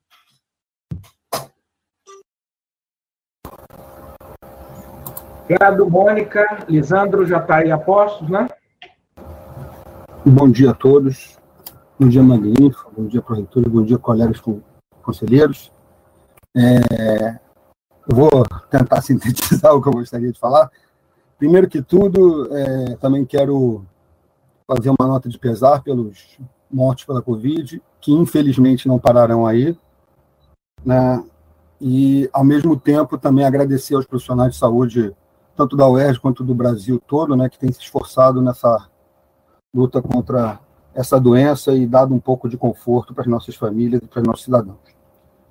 É, feita essa introdução, queria dizer, parabenizar todas as diferentes iniciativas que tem aí pela UERJ, além da, obviamente, da área de saúde. O Magnífico falou de alguma coisa, né? Devo dizer que a Faculdade de Engenharia, especificamente, tem colocado suas impressoras 3D para produzir peças, é, também para o UP, para outros fins. Junto com professores do IME, a gente tem participado nos projetos tentando traduzir para a população em geral como ler os números da Covid né, para poder entender o que está acontecendo, cada um poder também fazer suas análises um pouco, assim como um projeto de subnotificação também com professores do Instituto de Matemática e Estatística, né, nesse sentido. É, feita essa breve introdução, eu gostaria de fazer um pequeno desvio, porque a gente vive uma situação em que, até no ambiente virtual, o racismo se faz presente. Então, o nosso departamento fez uma moção, a gente tem um colega que a filha dele foi extremamente atingida pelo racismo virtual. A gente, né, colega do Cefet, a gente produziu essa moção, encaminhou também aí para a Ludmila, para a secretária dos conselhos, pedindo para ver se a gente consegue fazer alguma coisa contra isso, né, pedindo essa moção de repúdio ao racismo no ambiente virtual, né, e feito esses quatro pontos, eu vou para o ponto, na verdade, que é o principal dessa, dessa fala de hoje, que é o quinto, né, o retorno às atividades. Infelizmente, a gente não pode pensar em retornar às atividades, a gente vai ter que reformular as nossas atividades. Por mais que a gente dê acesso banda larga para uma série dos nossos hipossuficientes, e tem que ser feito, ninguém está questionando isso, conseguimos visualizar isso, é, é, viabilizar isso, a gente vai ter um problema de colegas mesmo nossos que estão em faixas de risco, que têm comorbidade, pessoas que cuidam de parentes mais velhos em suas casas, ainda com alta incidência, incidência da Covid, deslocamento pode levar essa transmissão. Então, eu acho que a gente tem que ter um, um mundo mais múltiplo. Isso vai exigir que a gente confie mais nos outros, confie mais em termos de avaliação, em termos de, de ensino, em termos de aprendizagem. A gente vai ter que utilizar estratégias múltiplas, tá certo? Tanto de ensino, aprendizagem quanto avaliação. Se a gente for pensar numa solução única, creio eu que não teremos saída. Né? E, assim, só nessa questão, queria finalizar com um ponto que eu acho que é importante a gente ter em mente. É, a gente fez uma moção aqui, até a Andréia leu uma moção contra a MP do, do. Não posso chamar ele de ministro. Então, né, é, sobre a questão da inserção na, nas universidades federais, a gente passa por um problema similar. Né? Nossos mandatos, novamente, estão aí, é, como é que eu vou dizer, estendidos. E seria, de alguma maneira, importante se a gente está colocando né, que as universidades federais, e tem essa autonomia de fazer seu processo de, de, consulta à comunidade para indicar reitores a serem substituídos, e não por uma ordem do, do ministro, a gente deveria também pensar nas nossas eleições para os conselhos. Eu acho que a gente vai ter que mexer nas dinâmicas, vai ter que mexer em como funciona o conselho, que a gente está fazendo hoje, parabéns à iniciativa, mas também a gente precisa dar uma renovada nos nossos conselhos, até para a gente ganhar a força e a pujança necessária para a universidade é, enfrentar essa crise. Muito obrigado e despeço de todos. Um grande abraço a todos. Obrigado, Lisandro. Estava é, escrevendo aqui no chat agora. É, acabei de receber a notícia que essa MP, que essa MP que o Lisandro falou, o, presidente do Senado acabou de, de, colocar no Twitter que ele vai devolver a MP por violar a Constituição. É, vou passar a palavra ao Rodrigo. É, peço que quem quiser se inscrever, se inscreva até a próxima fala subsequente a do Rodrigo é, que se o Fred não aparecer, que será da Cláudia Valéria, é dado o adiantado da hora. Então, peço todo mundo que quiser falar que se inscreva até a fala seguinte, a do Rodrigo. Com a palavra, Rodrigo, e na sequência, Cláudia Valéria. Pela ordem aí, pela ordem, reitor, pela ordem, rapidinho. Fala, a minha inscrição foi confirmada, já pedi Sim. tem um tempo. Sim. Sim. Ah, ok. A palavra, Rodrigo. Bom, desculpe a rouquidão, não sei se eu vou me fazer entender. Tem, mas vamos lá. É, bom dia, reitor, magnífico reitor, demais companheiros desse grande conselho. É, eu queria abordar, tentar é, produzir outros assuntos que são importantes para o momento agora que a gente está vivendo e que ainda não apareceram nas outras falas, e ao mesmo tempo tentar incorporar o que tem acontecido no Instituto de Química com relação à volta. A gente tem que é, ficar atento ao momento político que o Estado está vivendo agora. Né? Vocês estão acompanhando aí que não só a mudança de secretários, mas explodiu um escândalo de corrupção que desencadeou agora o início de um processo de impeachment do governador. Governador esse, governo esse que tem mudado um pouquinho o humor com relação a nós, e essa essa maneira com que ele atacou a insalubridade, a periculosidade das universidades, é um exemplo claro isso, porque conversando com o Bruno Sobral, que é o diretor da Diplan, desde o ponto de vista de austeridade faz sentido isso, a menos que seja justamente para apresentar aí ou sinalizar uma mudança de humor, porque é uma economia de menos de 3 milhões que isso para o Estado não faz o menor sentido, né? E colocando em risco aí a, a a, vida a vida de profissionais que estão na linha de frente, que eu gostaria de agradecer todos os profissionais da UERJ, não só da área de saúde, né, como também os excelentes trabalhos feitos no Estudo de Química, aqui, na, na aqui em Friburgo, é, parabenizar todos esses que estão nessa linha de frente. Então, a gente tem que ficar atento a isso. E uma maneira da gente ficar atento é, consolidando esse belo trabalho. Né? Eu queria parabenizar a reitoria, eu quero parabenizar os diretores de centro, os diretores de unidade, que têm mostrado que a crise anterior nos colocou no outro patamar em termos de organização institucional e de união. Né? E e agora o reitor traz essa excelente notícia de um fortalecimento dessa interlocução com as outras universidades, e vai ser fundamental nesses ataques. Não só o ataque financeiro e o ataque ao orçamento das universidades, como os ataques à autonomia universitária que as federais estão tendo, né, que teve a boa notícia agora, e a gente já sabia que isso é mais cortina de fumaça, a gente sabia que isso não ia avançar, isso é mais uma sinalização do governo federal ao gado dele, mas é, também o problema das cotas que a Tainara chamou atenção, até recomendo que todos vejam um vídeo que ela colocou disponível no YouTube, que resume bem a luta que tem sido das cotas. Então, tem um combo que essa unificação, esse trabalho em conjunto com as universidades é fundamental. Bom, é, o estudo de química está usando como metodologia né, o encontro do conselho departamental, é, liderado pelo nosso diretor, que tem frequentado os fóruns diretores, e vem alinhado aí nas solicitações, nos encaminhamentos desse fórum, a gente vai fazer uma consulta, um questionário amplo que vai tentar identificar todos os problemas relacionados à exclusão digital dos nossos alunos, dos nossos técnicos e professores. Foi solicitado aos departamentos que sondassem os professores quanto às diferentes formas de possível retorno, né, tentando dar uma resposta a essa ideia de planejamento solicitado pela reitoria, e ficou claro que um retorno presencial é inviável não só pelas condições sanitárias do, Haroldinho, onde fica o estudo de química, mas também porque boa parte dos nossos professores, técnicos e alunos estão no grupo de risco. Então, a única maneira seria o retorno utilizando intermediação tecnológica.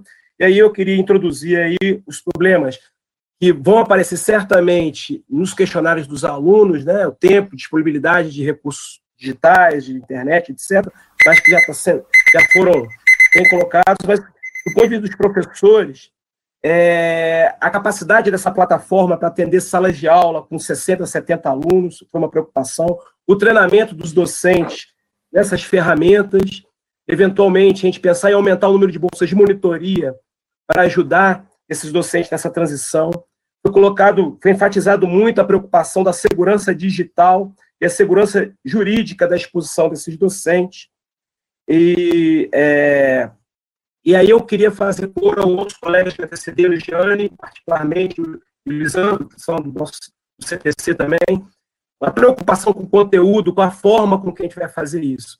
E aí, de repente, Heitor, a gente precisa, de repente, é, estender essa união entre as universidades e pensar aí em estruturas de, de, de ensino que sejam comuns às universidades, trocas de experiência, trocas de tecnologia e, eventualmente, até pensar no calendário único de todas as universidades públicas. Desculpe ter avançado um pouquinho meu tempo, eu agradeço aí a todos pela atenção. Obrigado, Rodrigo. Passar a palavra ao Fred. Cláudio, só mais um minutinho, o Fred conseguiu voltar. Pode ficar aí na tela mesmo.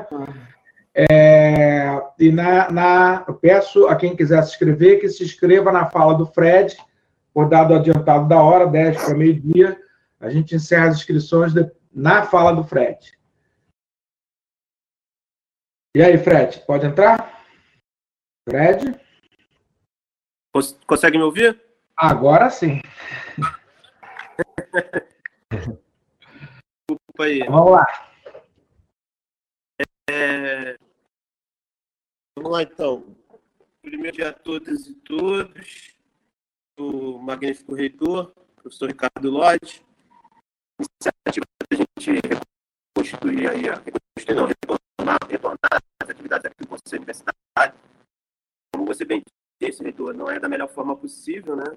Tendo em vista que o ideal seria presencial, mas tendo em vista essa pandemia do, causada pela Covid-19, é, infelizmente temos que fazer por isso mesmo e colocar, né, ressaltar né, a importância do Conselho Universitário acontecer, já que ela é a instância máxima de deliberação da universidade e esperamos que continuemos né, é, sendo de forma virtual as próximas sessões.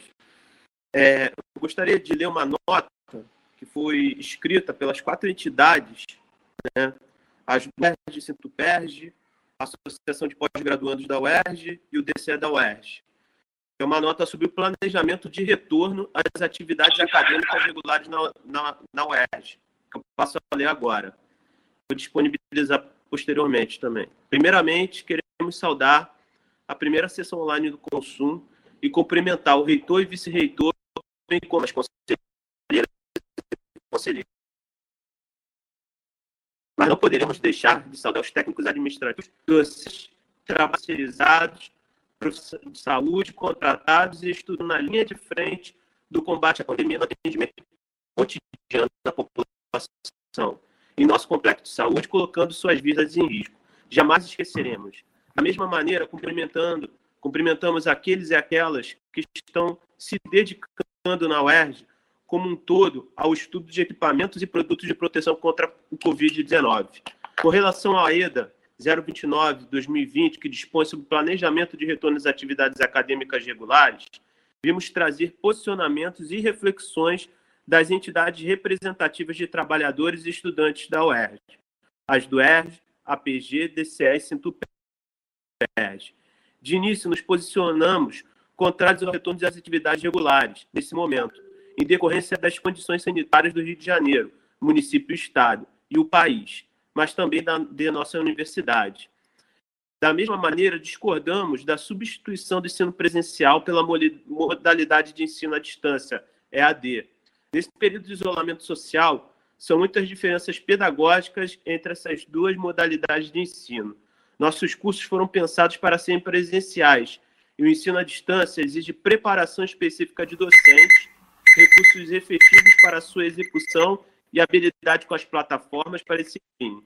Uma mudança abrupta da modalidade de ensino nas condições às quais estamos submetidos representaria insegurança quanto à qualidade do ensino oferecido pela UERJ. Observamos algumas universidades adotando tais medidas, Brasil afora, e consideramos ser fundamental posicionarmos contrários a isso. A UERJ hoje não possui estrutura garantir que as atividades de ensino-aprendizagem cheguem a todos os estudantes de maneira digital e isso deve ser considerado prioridade para pensar qualquer plano de retomada.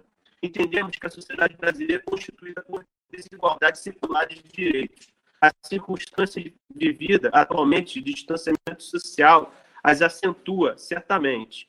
Seguimos com qualquer atividade de maneira digital e online, sem enfrentar e solucionar a questão do acesso significa legitimar a situação de desigualdade social da sociedade brasileira e, por via de consequência, a exclusão digital que existe na comunidade acadêmica. A premissa de que todos têm acesso e domínio das ferramentas digitais e tecnológicas não corresponde à realidade da maioria de nossos alunos. Acesso à rede é custo.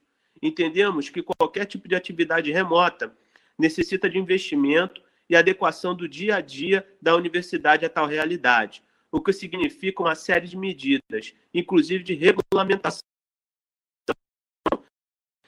que definitivamente precisam ser encaradas e sanadas. É fundamental, portanto, que haja um minucioso debate entre a comunidade acadêmica para que não haja nenhum ônus a professores, técnicos, administrativos, trabalhadores terceirizados e estudantes.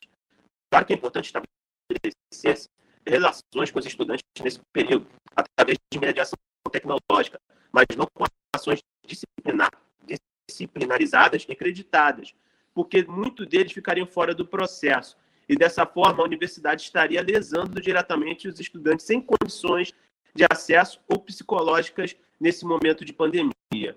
Ao mesmo tempo, estamos atentos à possibilidade de assédio moral sobre professores e professoras no que tange a utilização ou não de mediação tecnológica, uma vez que a mesma é opcional. Nesse momento, devemos nos dedicar a pensar e discutir o planejamento da nossa vida na UERJ. Porque, quando as condições sanitárias permitirem, não se trata, tratará de uma simples retomada do calendário, de definir estratégias que envolvam ampla e democraticamente toda a comunidade. Como o planejamento pressupõe conhecimento da realidade, entendemos que a criação pela reitoria da comissão para estudar a situação de exclusão digital de nossos estudantes é muito importante, sendo igualmente necessário que a mesma se articule com os estudos em andamento nas diferentes unidades. No mesmo sentido, é imprescindível que a reitoria crie uma estrutura para a realização de estudos sobre as condições digitais dos docentes e dos técnico-administrativos, como já está sendo realizado nos audiências do CAP, da graduação e da pós-graduação, com a nomeação via portaria da titular da Comissão de Inclusão Digital. A preocupação com a segurança de docentes e estudantes deve fazer parte do planejamento em relação às atividades de mediação tecnológica, em termos de ameaças, ataques hostis e ou fake news, como vem ocorrendo em outros espaços. Bom, o Fred está com problema de áudio. Universidades públicas. Sendo o planejamento democrático, os resultados para fazer devem ser debatidos com docentes, técnico-administrativos, estudantes e com participação dos conselhos superiores, como historicamente se faz em nossa universidade. Somente assim poderemos tomar uma posição inclusiva e democrática a respeito dos caminhos votar tanto agora quanto futuro.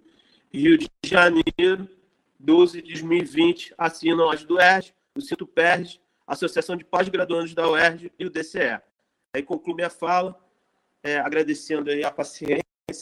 A carta ficou longa, mas vou compartilhar agora em breve aí no, junto ao site. Obrigado.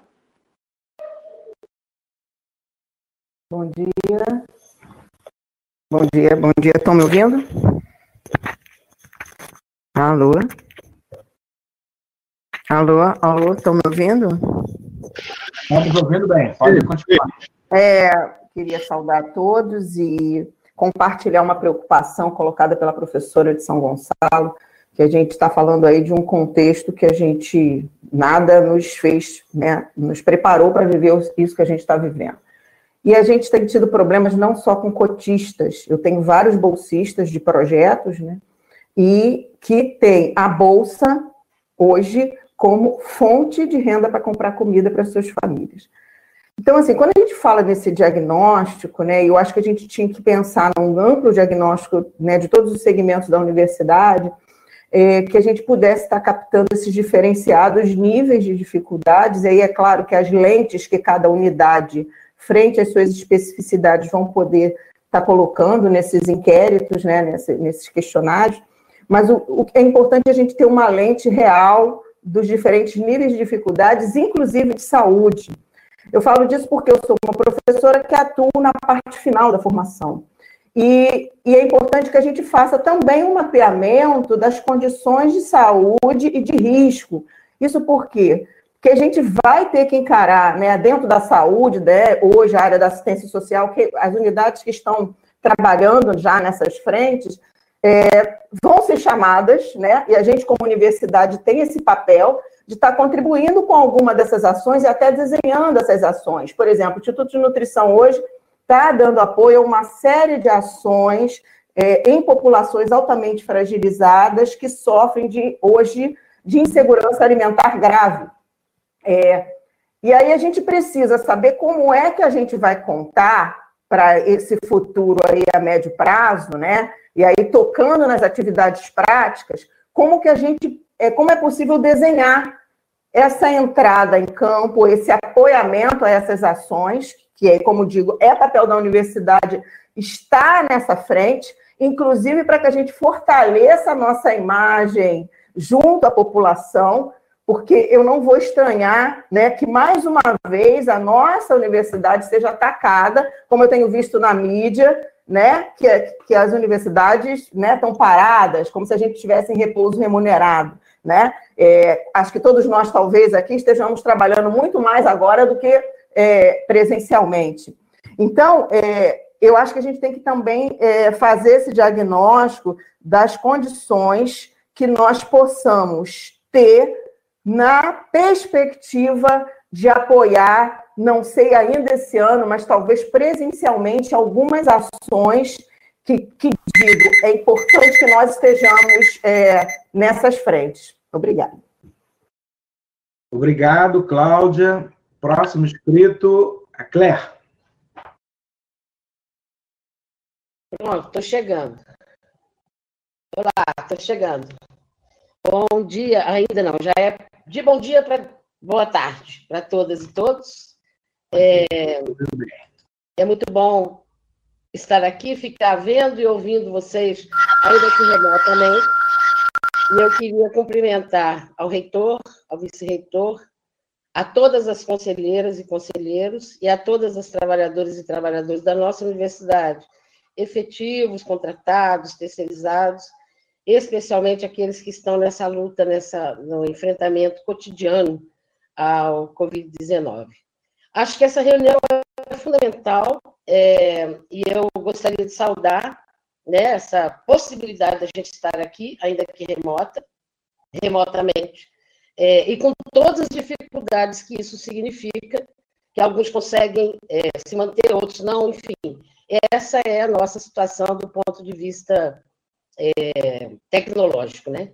Eu gostaria também de, de é, destacar a atitude da reitoria é, em, em, propor o planejamento, em trazer o debate do planejamento, e lá no início, inclusive, já, já suspender as atividades acadêmicas administrativas, já é, com a preocupação com as condições de saúde, é, tendo isso como, como, como norte, tendo isso como diretriz e tendo como diretriz também a questão da, de não deixar ninguém para trás. Porque isso não está acontecendo, infelizmente, em todas as universidades por esse Brasil afora. Algumas universidades, inclusive, que têm interventor do, do presidente Bolsonaro, estão impondo, impondo o trabalho, inclusive sem debate, sem debate nenhum. Tem até universidades também que têm reitores eleitos que estão fazendo a mesma coisa. Então, é, pensar que nós estamos tendo a possibilidade de debater democraticamente essa questão, para nós é fundamental. Para nós é fundamental. Eu entendo isso enquanto conselheira, enquanto professora e enquanto dirigente sindical hoje na nossa universidade. Eu, eu penso o seguinte: eu tenho acordo com as pessoas que me falaram anteriormente em que um planejamento ele exige necessariamente o conhecimento da realidade. É o primeiro passo. É, e a gente estabeleceu o conhecimento, acho importante que haja uma relação entre essa comissão que foi criada e as, os estudos que estão sendo feitos na, nas diferentes unidades, e esse conhecimento, esse, e daí estabelecer o diagnóstico, que não seja superficial, ele tem que ser profundo, considerando todos os aspectos que foram colocados anteriormente pelos que me antecederam, com os quais eu concordo inteiramente, né? Tendo como diretriz isso, de que nós não vamos deixar ninguém para trás. Então, assim, é, eu penso que após a gente fazermos este é, diagnóstico da situação em profundidade, nós temos que, é, já estou caminhando para ter, terminar, nós temos de fazer um estudo é, financeiro e de quanto custará para nós resolvermos essas questões todas, tanto de estudantes, professores, quanto técnicos administrativos, para que a gente possa, de fato, ter uma, um, uma mediação tecnológica que não deixe ninguém para trás, né? E isso nos leva ao problema de, o, o, segundo, que, que não é o segundo, é bem o primeiro, que foi aquilo que o, que o reitor colocou, o problema da, da ameaça de falta de pagamento pra, de salários e de bolsas para é, o segundo semestre, e também a questão dos duodécimos. Então, eu só vou fazer uma proposta, porque o que ele falou já é suficiente.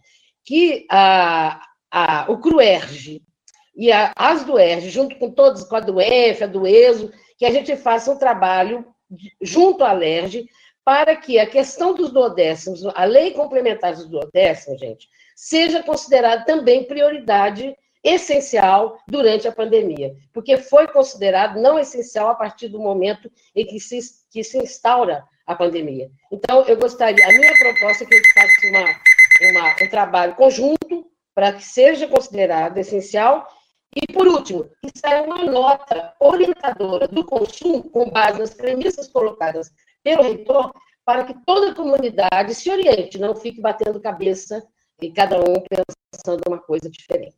É isso, são duas propostas. Muito obrigada, desculpa passar o tempo aí. Obrigado, Claire. Próximo inscrito, conselheira Cláudia Gonçalves. Bom dia a todos, magnífico reitor, magnífico vice-reitor, pró-reitores, pró-reitora Kátia, conselheiras e conselheiros. É, esse é um momento histórico da nossa universidade, um momento que cada um enfrentamos e nos reconstruímos como podemos, é um momento muito triste. É, assistirmos mais de 40 mil vidas perdidas desnecessariamente, se olharmos para a Argentina aqui do lado, veremos que um país que tem 43 milhões e 900, quase 44 milhões, o maior pico de morte que ela teve foram 24 pessoas e foi em 15 de maio.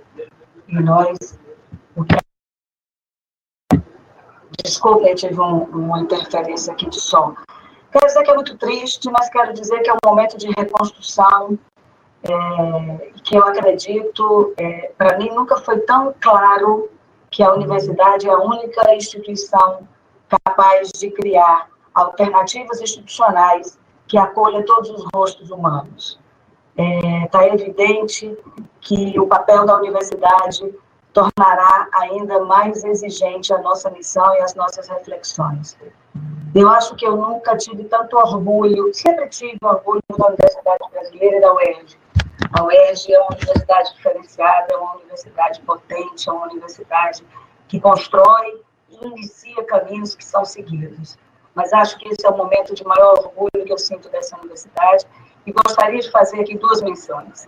Uma ao magnífico reitor e a sua prontidão a sua capacidade de articulação, assistir às diferentes ações em todos os âmbitos, seja nos jurídicos, nos institucionais, no legislativo e com as outras entidades, instituições de ensino superior, notas assinadas em comum, ações coletivas, o que demonstra e define nova forma de, de organização política das instituições de ensino superior no Rio de Janeiro.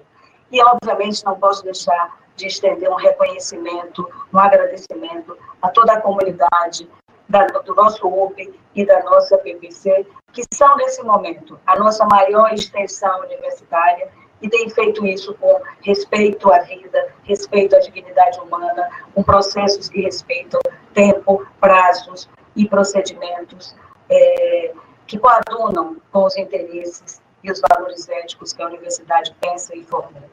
Eu queria dizer que eu tenho muita alegria, apesar dessa ferramenta é, não nos permitir sentir o calor, ver o olho brilhar, ver o movimento do corpo, porque nós não falamos só pela boca, mas já é um alento saber que estão todos bem, ouvir cada um, pelo menos na sua hora de fala. É uma fala de agradecimento, de registro histórico, para dizer que se as autoridades desse país não colocam a vida como a prioridade, caberá cada vez mais às universidades colocar a vida, a pessoa humana, a dignidade, os processos de inclusão. E aí muitos de nós falamos, e essa é uma verdade que eu acho que é da natureza da universidade. Ninguém fica para trás. Todas as pessoas têm respeito, dignidade e serão tratadas assim pela universidade. O meu abraço a todos. Não vou me estender mais, mas só queria dizer isso. A universidade está se desenhando com a maior clarividência, a única instituição capaz de desenhar alternativas que acolham, que respeitem todos os rostos humanos. Muito obrigada, bom dia a todos.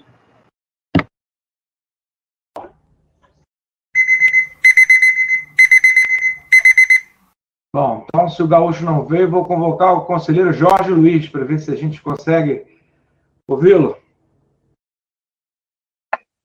Bom dia, meu reitor. Bom dia, demais companheiros aí, conselheiros. É, em primeiro lugar, estão me ouvindo? Estão me ouvindo? Estamos ouvindo bem. Sei porque não está aparecendo nada aqui na minha câmera, mas vamos lá. É, primeiro, lamentar. Estamos ouvindo. Lamentar, lamentar essa pandemia, essas 40 mil mortes, e solidarizar com as famílias e com os nossos também daqui da UERJ, que faleceram. É, agradecer a oportunidade, agradecer a SECOM, é, que nos proporciona essa, essa reunião do Conselho, e já de, de cara dar uma listagem é, dos últimos dias, só do, das pessoas que me chegaram, que vieram a sucumbir nessa guerra contra esse vírus.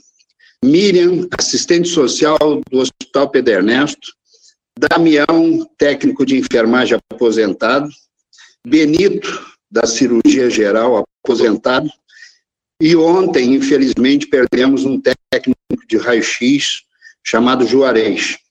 Sem contar que Nery, Nery também, que já foi dirigente sindical, como Damião também, há uns dias atrás, faleceu.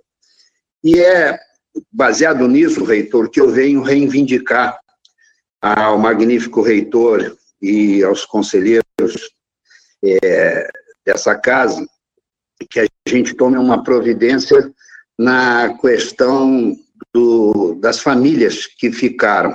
O que que acontece? É, me chegou uma queixa, é, uma queixa não, uma reivindicação da, do, do esposo da Miriam, que deixa filhos, e, e ele está atrás, ontem eu falei com o professor Damião, ele vai me facilitar isso a semana que vem, e sobre a, a causa mortes, né, porque a Miriam, por exemplo, uma assistente social, ela contraiu o vírus no hospital, ficou internada no, no hospital, no Pedernesto, e infelizmente veio a óbito no Pedernesto. Então, essa, a gente quer que, e aí eu estou falando com o reitor certo, um reitor de conhecimento jurídico, e vem aí uma sugestão, não sei se é válida, de que tenhamos até uma EDA para que esses processos administrativos para pensionistas sejam em cima de acidente de trabalho.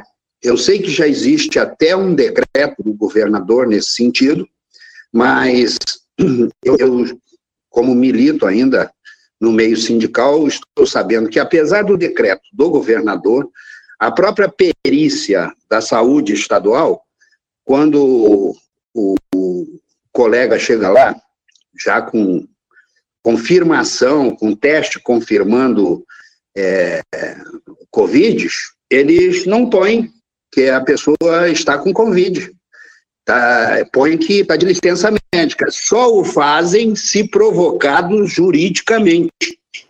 E houve um pedido que a gente fizesse a, a, isso na, na UERJ de uma maneira que fosse, reitor, e aí a nossa responsabilidade, aí é o nosso trabalho, de que isso fosse, o nosso processo administrativo fosse feito até como um modelo para o restante da área de saúde do Rio de Janeiro.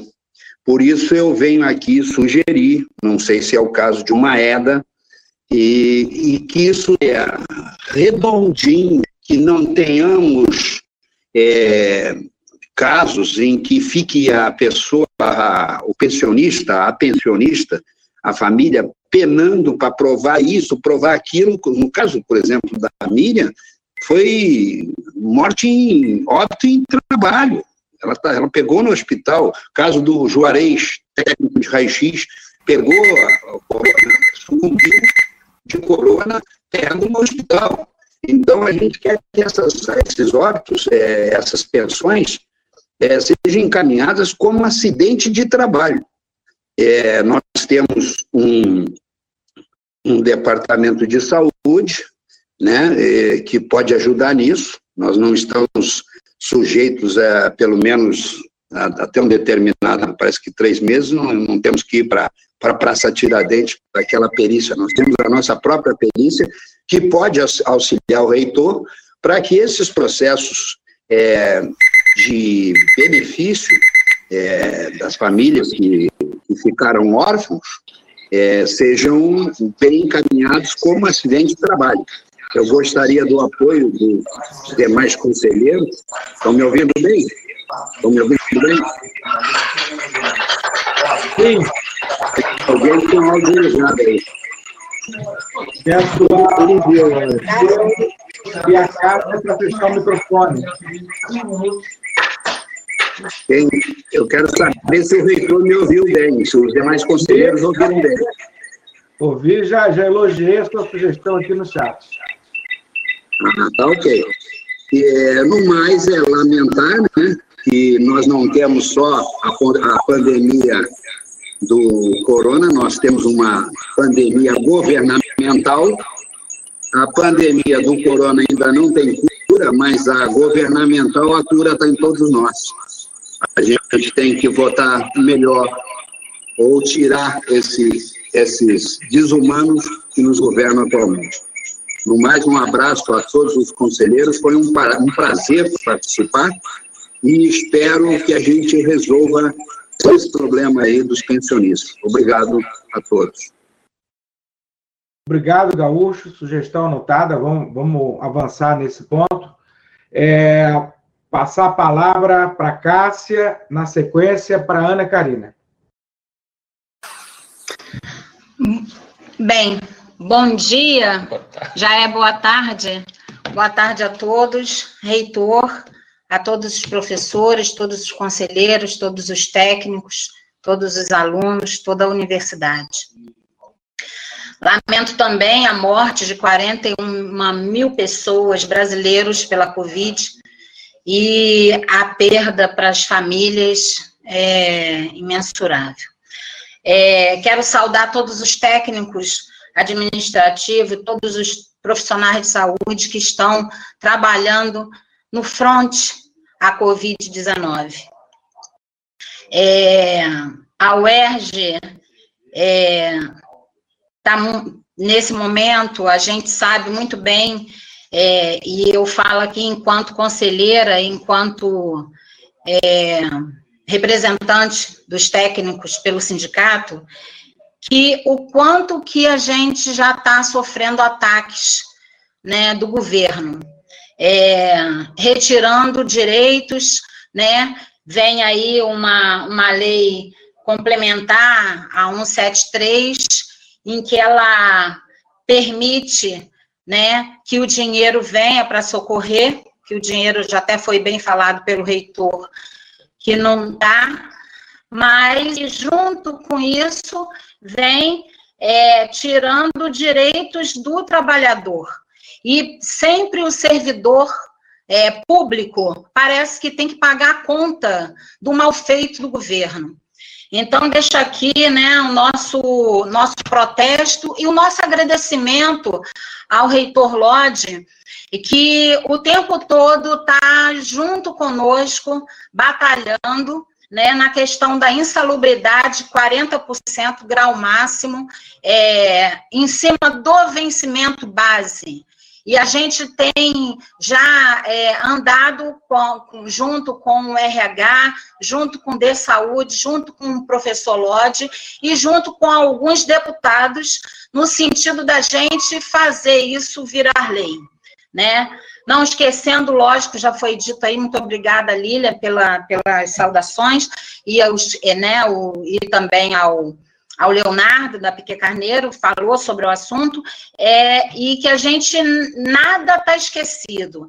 Nesse tempo que a gente está em casa, é, a política é, e, e o trabalho está intenso porque a gente está o tempo todo vigiando e o tempo todo entrando em ações junto com o reitor, junto com os advogados, e no sentido, nossos advogados, no sentido de preservar o salário do, do, do trabalhador, quer seja professor ou técnico, tá? Porque a gente tem uma unidade.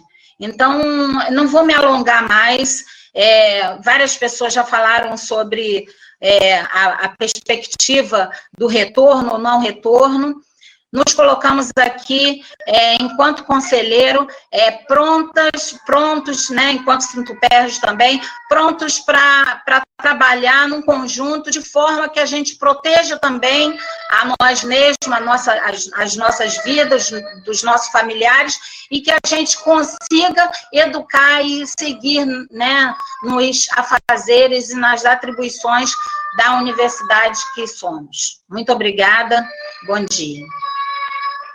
Obrigado, Cássia. Passar a palavra para a conselheira Ana Karina. Na sequência, Mary Jane. Já não sei se alega aqui que está com uma dificuldade. Vamos ver se consegue resolver. Como a Jane sugere, é melhor sair e entrar. Mas a Ana Karina já está a postos aí. Estou sim. É, bom, bom dia, boa tarde a todas e todos. É isso, estamos reunidos num momento difícil, né?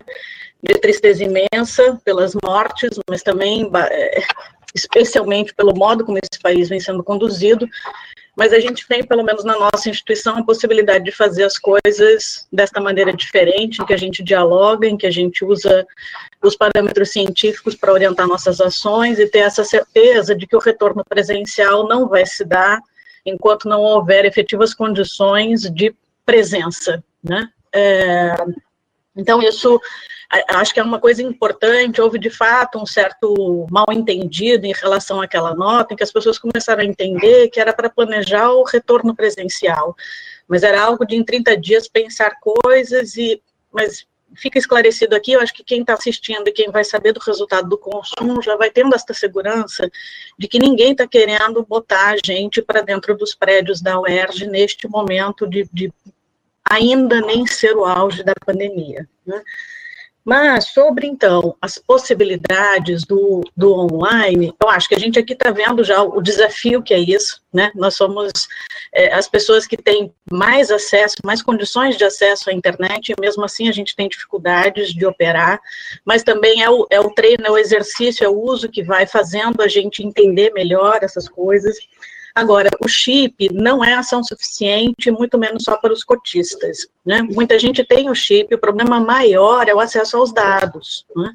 Então, a gente tem que pensar em, em, em como estão também, e tem um movimento já bastante antigo de engajamento e de, de luta né, pelo acesso ao Wi-Fi. Então, como é que a gente articula as nossas ações em dizer que a gente tem tantos alunos que não têm acesso, e professores e técnicos, e como é que a gente produz a democratização do acesso associado a outros movimentos já existentes, e qual é o papel do governo estadual e do governo federal, como, por exemplo, se acessa aos recursos do FUST para ampliar a infraestrutura de internet desse país, então, então, acho que pensar em chip é uma ação importante, mas a gente tem que saber que ela é ainda bastante limitada em termos do alcance, porque o, o maior problema mesmo dos nossos alunos é o plano de dados, né?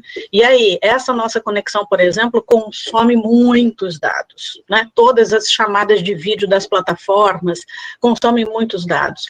E aí a gente tem que pensar também que outras plataformas, que outras maneiras que a gente pode fazer e há muitas, a, a, possibilidade é enorme, e eu acho que a gente tem que ampliar esse diálogo entre nós sobre as possibilidades.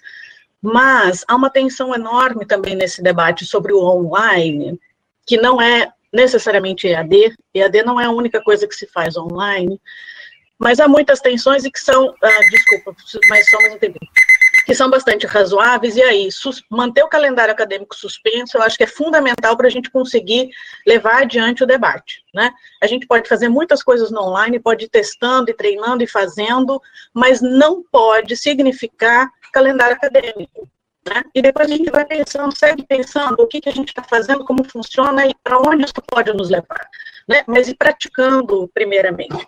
E aí, eu acho que tem muitas ações já levanta, de levantamento de informações sobre conectividade e uso dos estudantes e dos professores já sendo feitas. E essa comissão que foi criada é, no âmbito da reitoria, eu acho que ela precisa muito levar em conta, ela não pode achar que vai começar do zero o levantamento sobre conectividade dos estudantes e dos professores. Tem muito trabalho muito competente já em andamento e a gente não pode ignorar isso que está sendo feito. Né? É, e por fim, então, acho que é, assim, a gente precisa cerrar mesmo fileiras muito firmes né, contra o linchamento virtual, contra o racismo que está se expressando de muitas maneiras e, e se renova. Né, então, cerrar fileiras contra isto e no, no, na defesa das cotas, especialmente da UERJ, mas da defesa das cotas das universidades públicas. Agradeço, Ana Karina. Próxima inscrita, Mary Jane. Tá postos? Professora, ela está ligando aqui para a SECOM para a gente tentar resolver a questão do vídeo dela. A gente pode passar para o próximo enquanto a gente tá tenta ajudá-la. Então, a próxima é a Ana Carolina.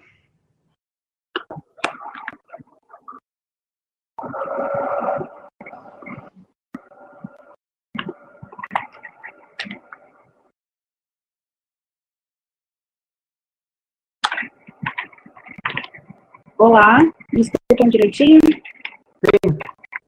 É, boa tarde, eu queria saudar todo mundo que está presente nessa reunião, é, também colocar minha solidariedade né, a todas as pessoas que perderam familiares por conta da Covid, e também pelas balas da polícia que estão matando as pessoas em casa, né, dentro desse Estado, que assassina sistematicamente os negros e pobres. Realmente a gente está num momento muito difícil do país, né, em governo Bolsonaro, mas também com os governadores e prefeitos, né, impondo uma política de morte, negacionista com relação a isso. É, saudar as iniciativas que a universidade tem tido, não, não Católica Hospital Pedrenesco, mas nos outros cursos, né, serviço, é, não só do combate ao coronavírus, mas do auxílio, da produção de material, de informação. Acho que essas iniciativas são fundamentais e mais do que nunca a universidade está é, mostrando a, a, importância dela, a importância da pesquisa, a importância de ter uma universidade a serviço da classe trabalhadora e do povo pobre, né, no momento que ela, a ciência é brutalmente atacada pelo, pelo governo federal, e dialogar com a, com a proposta né, dessas perspectivas que estão colocadas de retomada, de iniciativas de IAD. Acho muito importante remarcar, né, eu também sou professora do Estado, estou tendo que trabalhar com IAD é, para os meus alunos, que a IAD ela é um caminho sem volta para precarização, é, não só do ensino docente, mas também do, do, do aprendizado né, dos, dos estudantes. E que, de fato, a gente tem que encarar esse momento com muita cautela, porque a gente está tratando, é, é, obviamente, de ir pensando medidas, né, como é a do chip, mas sabendo que elas são bastante limitadas, porque se trata de encarar uma realidade onde a gente tem uma universidade que a gente se orgulha de ser popular e de ter é, uma, um número alto de estudantes negros, filhos da classe trabalhadora, mas também aí estão na linha, na linha de frente é, seja porque estão trabalhando, porque não tiveram opção de poder fazer a quarentena em casa, se alimentando do dinheiro da bolsa, é, tendo familiares expostos, e a gente vive num país onde mais de 30 milhões de pessoas não têm acesso à água, quem dirá a internet, computadores, enfim, onde o acesso à internet, inclusive, é bastante limitado, é, sobretudo entre os mais pobres. Então, a gente está partindo dessa realidade para pensar é, o impacto dessa doença que está profundamente aí revelando é, o racismo brutal e é, a desigualdade social que a gente vive. Então, nesse sentido, eu acho fundamental que a gente, primeiro, apure, né, existem algumas, algumas denúncias, inclusive, é, de professores, de alguns cursos que já estão impondo, de certa forma, a EAD para os alunos, eu acho muito importante que a gente tenha é, um encaminhamento comum de como seguir isso, né, porque individualmente os estudantes têm pouco a conseguir negociar com determinados professores é, e pensar, na verdade, que essa tem que ser uma discussão ampla, feita pelos estudantes dentro dos centros acadêmicos, pelo diretor central dos estudantes, né, pelas direções das faculdades, para conseguir é, acolher a ampla gama de demandas que certamente vão surgem aí para pensar esse retorno dos estudantes. E pensando, inclusive, é, é, também da necessidade dessa ampla discussão, é também acompanhando a Tainara e os outros colegas que falaram sobre isso, acho muito importante, né, que a gente também encare de forma ampla, coletiva e democrática a necessidade de debater as, as fraudes das cotas, né, a reitoria não pode se pautar por uma página é, anônima na internet para pensar isso, nós fizemos um trabalho, né, a luta das cotas é uma luta de décadas dentro da universidade, de combate ao racismo, né, de defesa da, de processo de democratização do ensino superior, e é fundamental que a gente faça isso, é, não a toque de caixa, mas a partir do debate acumulado é, pelos estudantes, pelos coletivos negros, pela, pelas entidades estudantis e o conjunto do, dos servidores da universidade, para que a gente possa, é, de fato, ter uma política que defenda as cotas e que não corrobore com lixamento virtual, que não é um método que facilita e, e, e avança em nenhum sentido, nem na defesa das cotas e, na minha opinião, nem no combate às fraudes. Então, reiterar que essa tem que ser uma pauta que tem que ser debatida com o conjunto é, dos estudantes, dos coletivos, e que é, esse é o caminho necessário para encarar é, essa discussão que, no parte do vazio, né, parte de um país marcado profundamente pelo racismo estrutural e pela falsa democracia racial, e que dessa forma que a gente tem que encarar.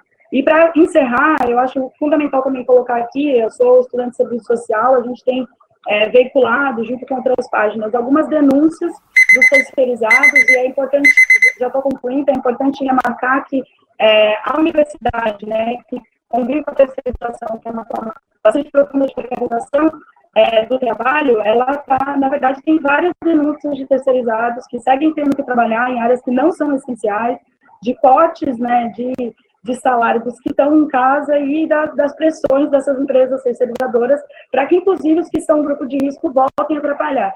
Me parece que isso não é um tema menor ou menos importante para a gente pensar nessa discussão do Conselho Universitário, né? Sobretudo porque a universidade tem plena responsabilidade sobre a saúde, segurança e proteção, inclusive porque vários deles estão trabalhando na universidade, dentro do prédio principal da UERJ, sem nenhuma medida de proteção, tendo que eles mesmos prover é, máscaras e álcool em gel e essas coisas. Eu acho que é fundamental que a gente se posicione efetivamente com relação a isso, porque são várias denúncias.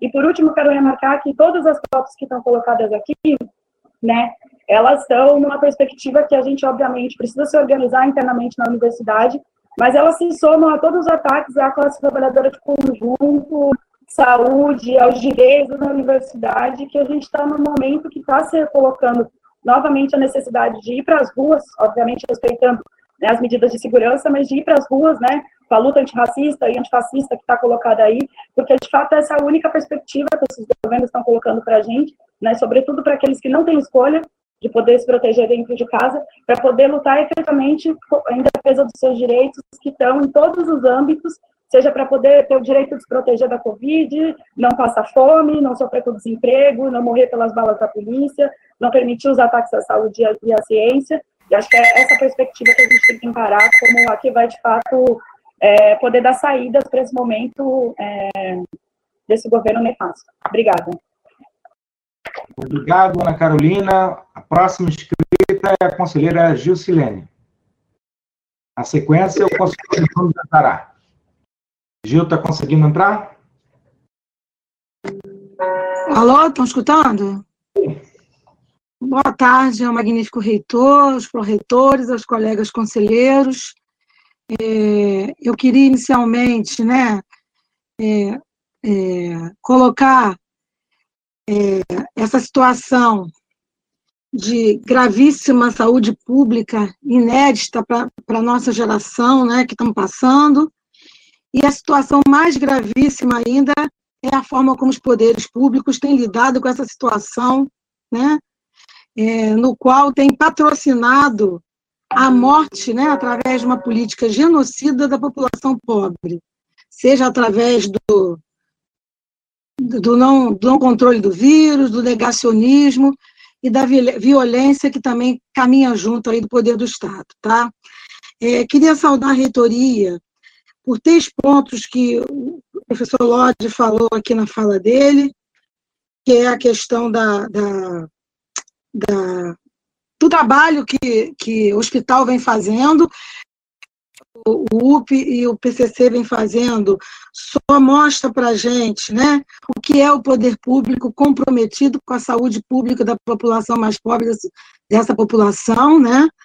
É, segundo, é, a questão da, da, da, articulação com os reitores da Universidade do, da, do Estado do Rio de Janeiro, eu acho que isso tem que ser levado à frente da mais organicidade possível, porque só assim a gente vai se proteger e garantir a nossa autonomia universitária. Eu acho que isso é importantíssimo.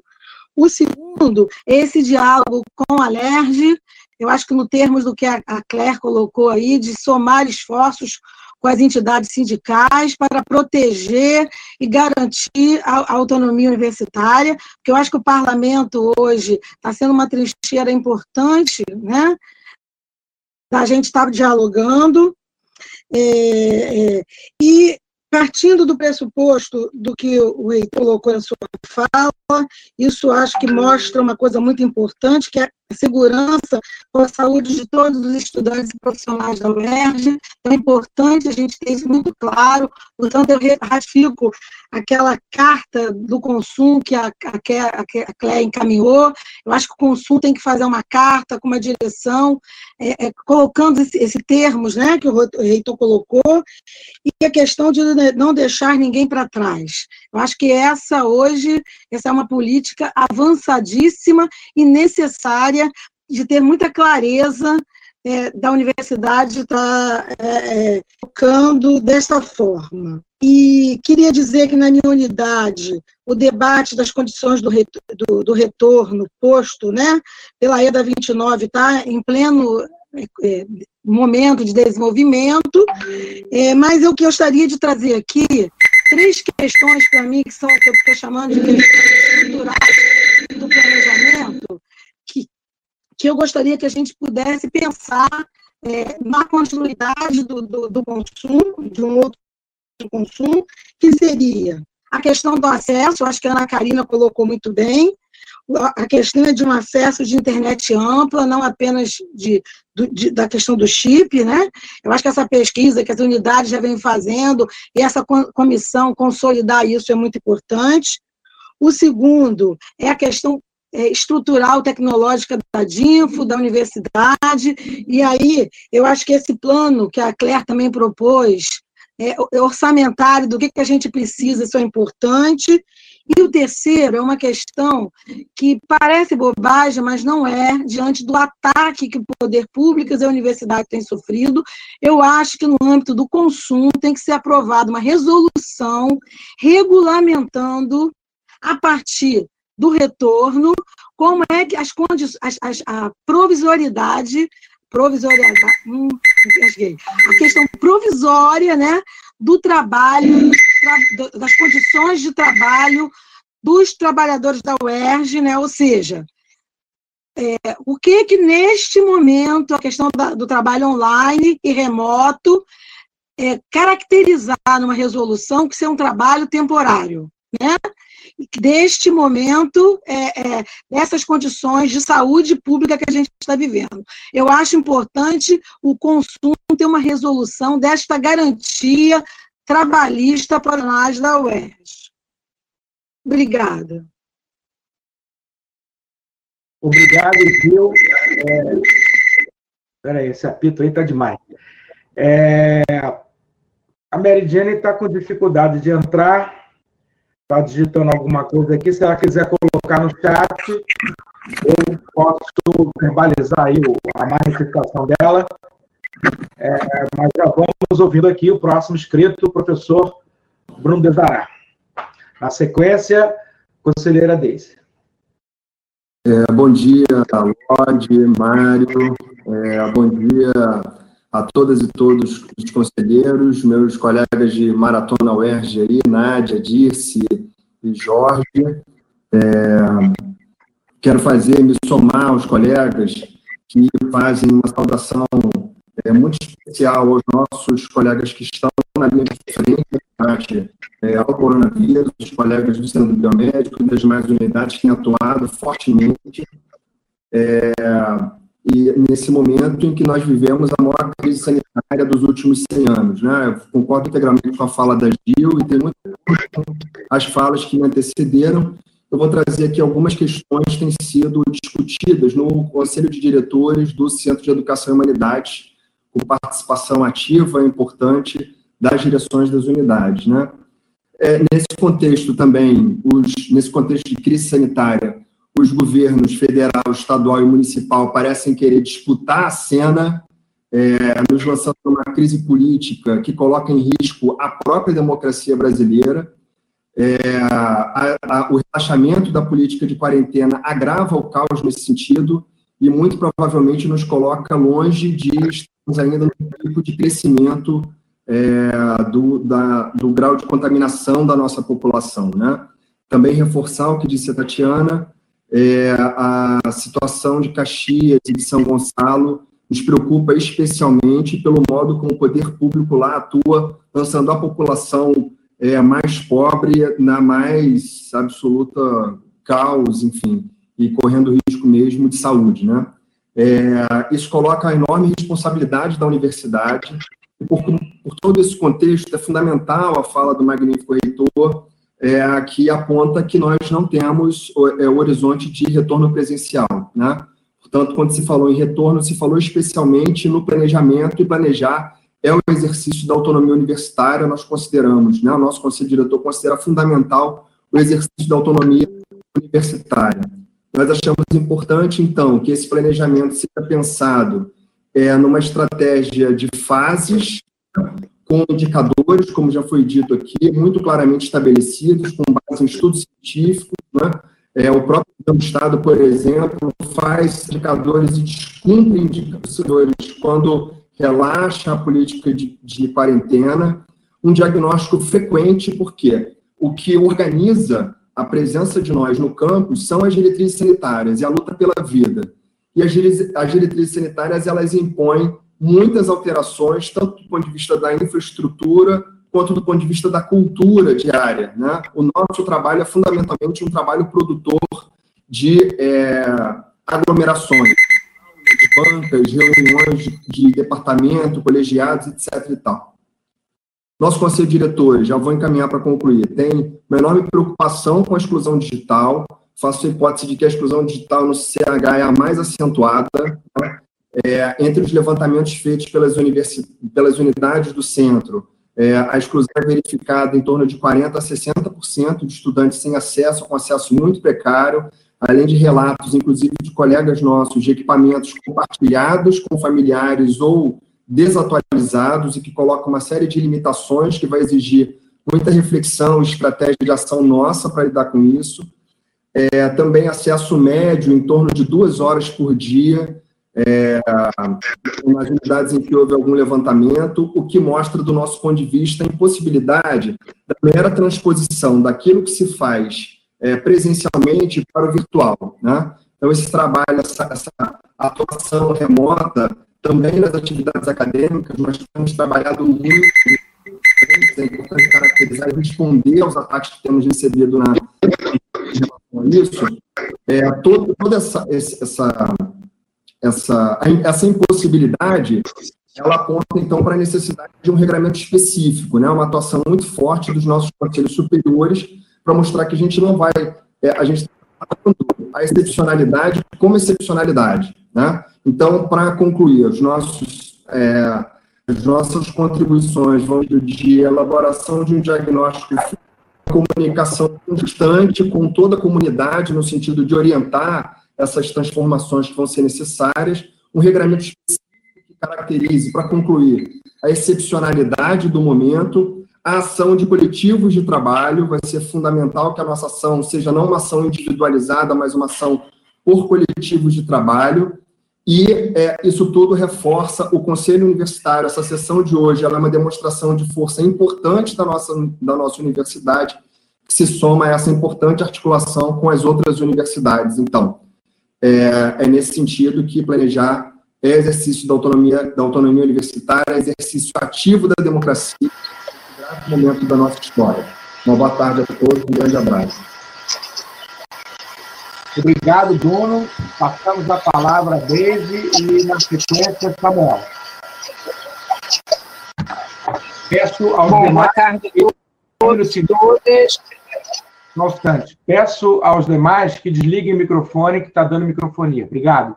Vamos lá, Deise.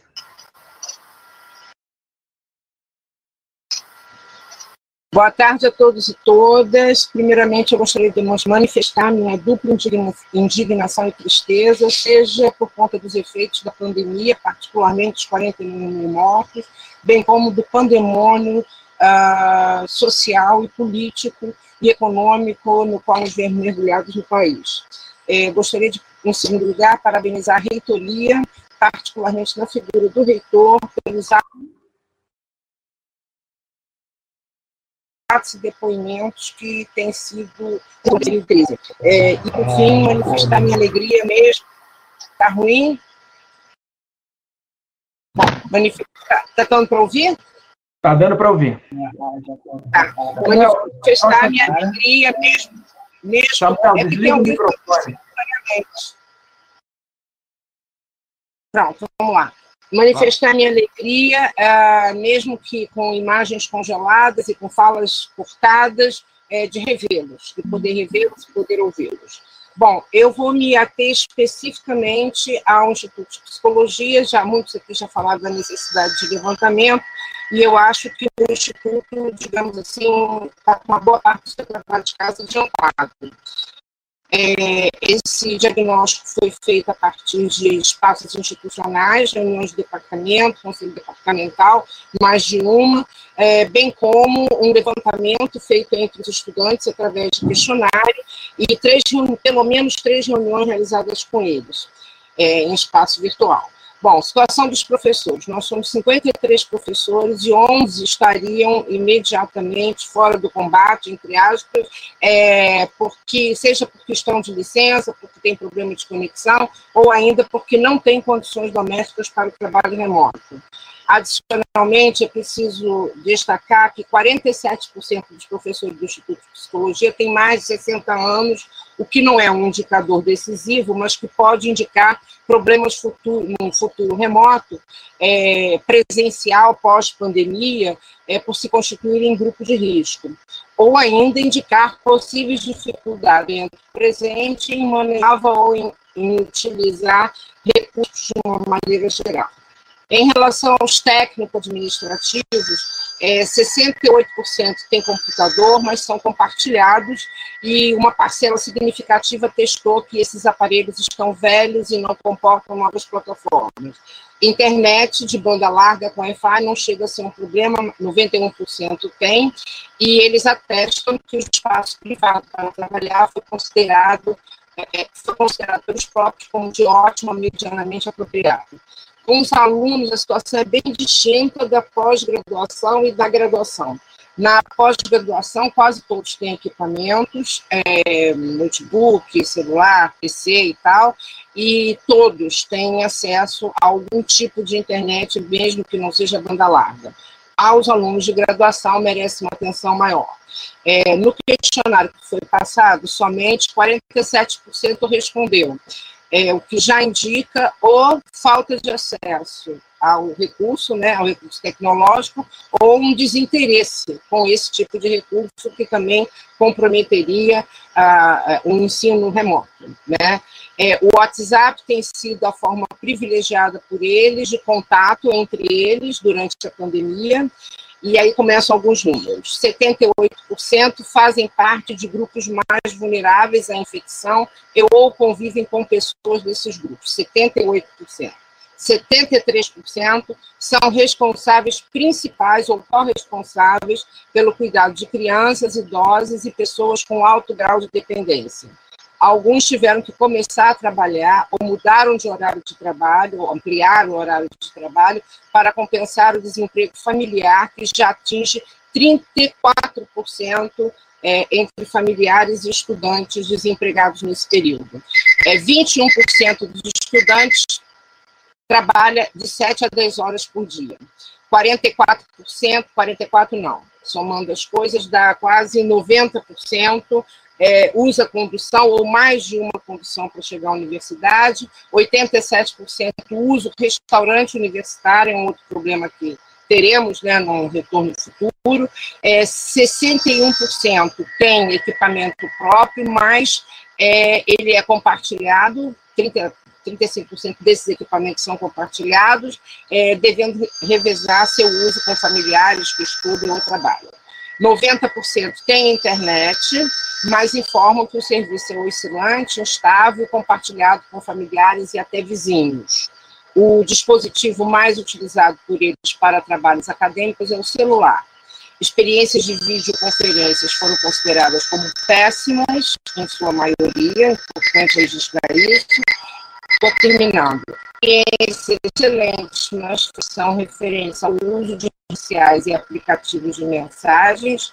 Quatro estudantes são deficientes, portanto, mereceriam um atendimento diferenciado. É, somente 34% atestaram ter um, um ambiente é, doméstico apropriado para o trabalho acadêmico, é, o estudo acadêmico, no caso, né? É, 65%, estou terminando já, apontou que as aulas, ah, esse aqui é importante, 65% apontou que gostaria que as aulas só voltassem de forma presencial e só com a doença, quando a doença for controlada em sua totalidade. Houve muitos comentários sobre a disparidade de acesso à tecnologia, houve comentários sobre a desmotivação provocada pelo método online de ensino, falta de preparo para esse método, diminuição da qualidade do ensino e do rendimento que implicaria essa modalidade. Comentaram ainda, e por fim, terminando, a fragilidade das condições emocionais e psicológicas para um retorno online. É isso. Muito obrigado, Deise. Antes de passar para o Samuel, eu vou passar para a Ludmilla, porque ela vai ler a manifestação da conselheira Mary Jane, que não conseguiu é, o acesso para manifestar de viva voz. Então, vamos usar esse, esse método aí. Ludmilla, por favor. Boa tarde a todos. Passo aqui a íntegra fala da professora Mary Jane. Parabéns à fala do reitor e suas posições acadêmicas, políticas ao longo deste período e que mantenhamos essa coerência de buscar viabilizar o entendimento do papel da universidade pública e a sua valorização, em especial ao UERJ. Ponto 2. Nosso sentimento às perdas de vida para familiares dos mais de 40 mil sob notificação, em especial os profissionais da saúde e da UERJ. Ponto 3. Consideramos que nossos alunos são a própria expressão da questão social, como já colocado por grande parte dos conselheiros. Mas, para além disso, tomamos muito cuidado com a transformação do excepcional em permanente, como ensino à distância. Passo a palavra, professor. Obrigado, Ludmila. Passo a palavra agora ao Samuel e, na sequência, o Ronaldo. Boa tarde a todas e todos. A minha fala é em consonância com a fala da conselheira Tainara sobre o tema das fraudes das cotas. De fato, há muita desinformação sobre esse assunto dentro da universidade e para fora também. Né? É muito necessário que a gente tenha muito cuidado para que não prevaleça a narrativa é, de que as cotas não dão certo, porque as fraudes são regras desse sistema. As cotas, isso é fato, é um sistema vitorioso, levando em conta o ERG, tem um dos menores índices de fraude, o que comprova o seu caráter popular. Né? Creio que seja muito importante que a gente ressalte o debate tratando das cotas, falando sobre o aperfeiçoamento da assistência estudantil e da permanência desses estudantes. Temos um momento político muito difícil e muito pantanoso, e qualquer passo em falso da universidade pode representar um aumento gigantesco dos ataques à nossa universidade, né, que a gente já sabe que já existem. E, é claro, a gente não pode deixar que se vença esse debate sobre a narrativa das, da, das cotas, sendo algo problemático, e também, claro, dentro desse debate, a gente tem que ter muita prudência, não tratar esse assunto no calor do momento. Né? A vitória da, das cotas dentro da LERJ foi algo muito difícil, uma vitória gigantesca, e é claro, né, a gente tem que ressaltar que as cotas devem ser tratadas né, de forma jurídica, dentro das órgãos competentes, nunca jamais em exposição, justamente se preocupando com a forma que a narrativa pode prevalecer dentro da sociedade. Né? É diante disso, né, desse legado tão histórico e tão importante, que é importante que a gente tome muito, muita prudência dentro desse assunto. Obrigado, Samuel. Vamos passar para o Ronaldo e, na sequência, para a Renata Gama. É, boa tarde a todos a gente está diante de um paradoxo. A gente sempre discute como é, o ensino é, à distância é, esbarra no problema da desigualdade, mas também tem o outro lado disso, é, do, do, ensino à distância, não, desculpem, do ensino remoto. É? A não adoção de alguma forma de ensino remoto agora pode também é, causar problemas de desigualdade, não é? Assim, mas é, vamos lá. Então, eu acho que a gente tem que se preparar para o pior cenário possível, que é a pandemia continua entre a gente, não sabemos por quanto tempo é, lidaremos com ela. Então, a gente tem que pensar a possibilidade e para planejar, não estou dizendo que a gente precisa adotar, mas a gente precisa planejar, caso seja necessário, a integração, é, desculpa, a utilização é, de alguma modalidade de ensino remoto. É, e aí, eu acho que a reitoria, a universidade tem que enfrentar a questão dos dados, enfrentar a questão da exclusão digital, mas, como já foi dito, esse não é o nosso único problema. Tem a questão psicológica que está aparecendo muito forte nos nossos, é, para os nossos alunos. Então, é, só que se a gente não fizer o planejamento, se a gente não estiver preparado para um retorno, a gente pode ficar, em alguns meses, no pior dos mundos, dos mundos possíveis.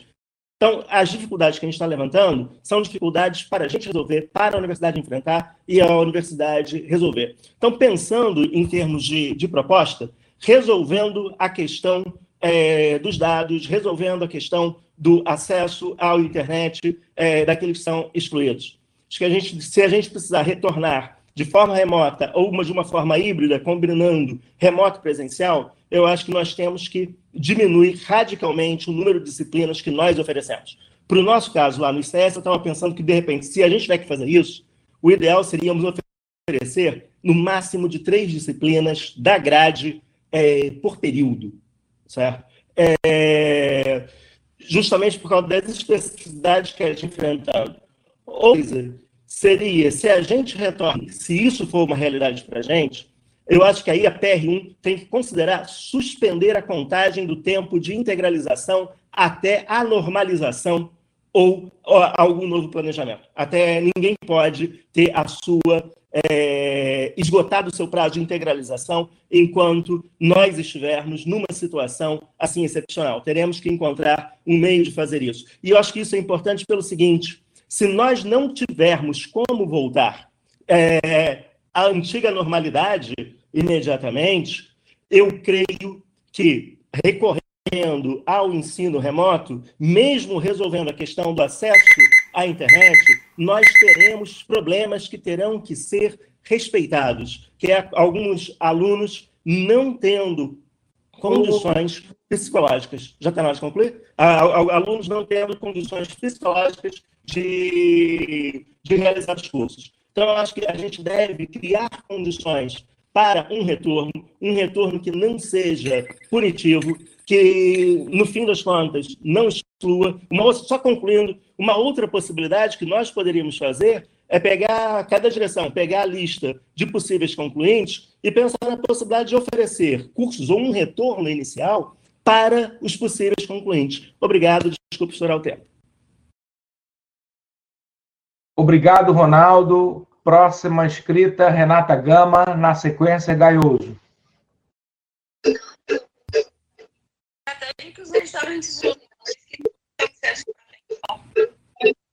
Gaúcho, fecha o microfone, por favor.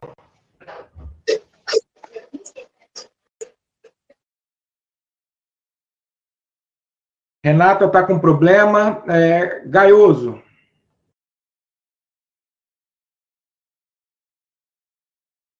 Alô? Alô? Está ouvindo? Sim. Ah, ok, apareci. É, boa tarde a todos e todas. Eu não quero repetir, né? Já me senti contemplado nas avaliações de conjuntura e tudo isso. Só quero destacar a questão é, do racismo e das cotas na UERJ. Né? Isso é fundamental. Eu fazia parte do conselho à época em que isso foi aprovado e votado. Então, eu acho que é importante a gente trabalhar com muito cuidado nesse sentido. O outro ponto que eu queria falar, reitor e demais conselheiros, é que é, uma atividade acadêmica é, online para alunos que fizeram vestibular presencial, ela é um pouco diferente daquele que fez a prova para o CCERG para ter aulas à distância. Por mais que eles tenham é, um momento de preparação e, tenham acesso, né, todos eles que fazem sabem que isso vai ser, apesar de ter também é, as aulas presenciais, ou avaliação, ou encontros, dependendo de cada curso, como a dinâmica é montada.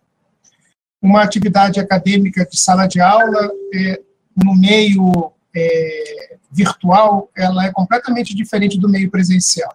Né? Como magnífico reitor mesmo disse no início, não dá para se estender muito, né? como nossa reunião também acontece do mesmo jeito. Os objetivos são diferentes, mas funciona na nossa cabeça é, da mesma forma. Então, é, é, a gente pensar também sobre essa questão. E, magnífico reitor, eu, por último, eu queria é, fazer é, uma pergunta. Né? Pode ser que eu tenha perdido isso dentro da fala de algum conselheiro ou não, se eu fiz, é, peço desculpas, mas até agora eu não vi nenhuma, não ouvi nenhuma fala no sentido de se haver é, quanto à pós-graduação estricto senso. Né? como ficam os programas de mestrado e doutorado. Isso também é, tem a, a, questão do externo, né, da CAPES, da regulamentação da CAPES e tudo isso, né, como esses programas ficam.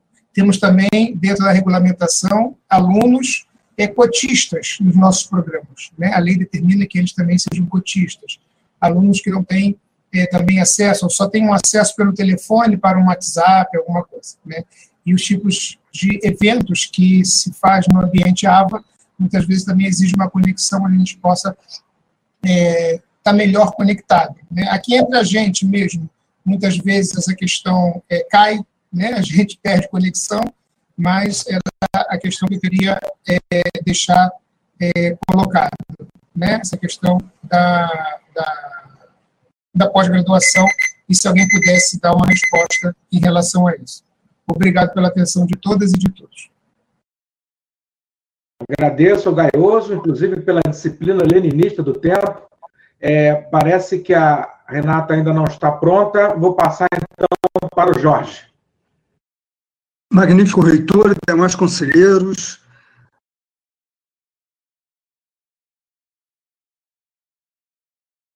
Boa tarde a todas e a todos. Bem no Centro Biomédico, perplexos, a notícia relacionada aos cortes salariais de insalubridade e periculosidade, em plena ascendência da curva de adoecimentos e mortes causadas pela pandemia de Covid-19, e é, esta notícia causou inúmeras manifestações de repúdio dos servidores que têm trabalhado intensamente contra esta pandemia e também houve manifestações de todos os diretores do Centro Biomédico, encaminhadas ao magnífico reitor.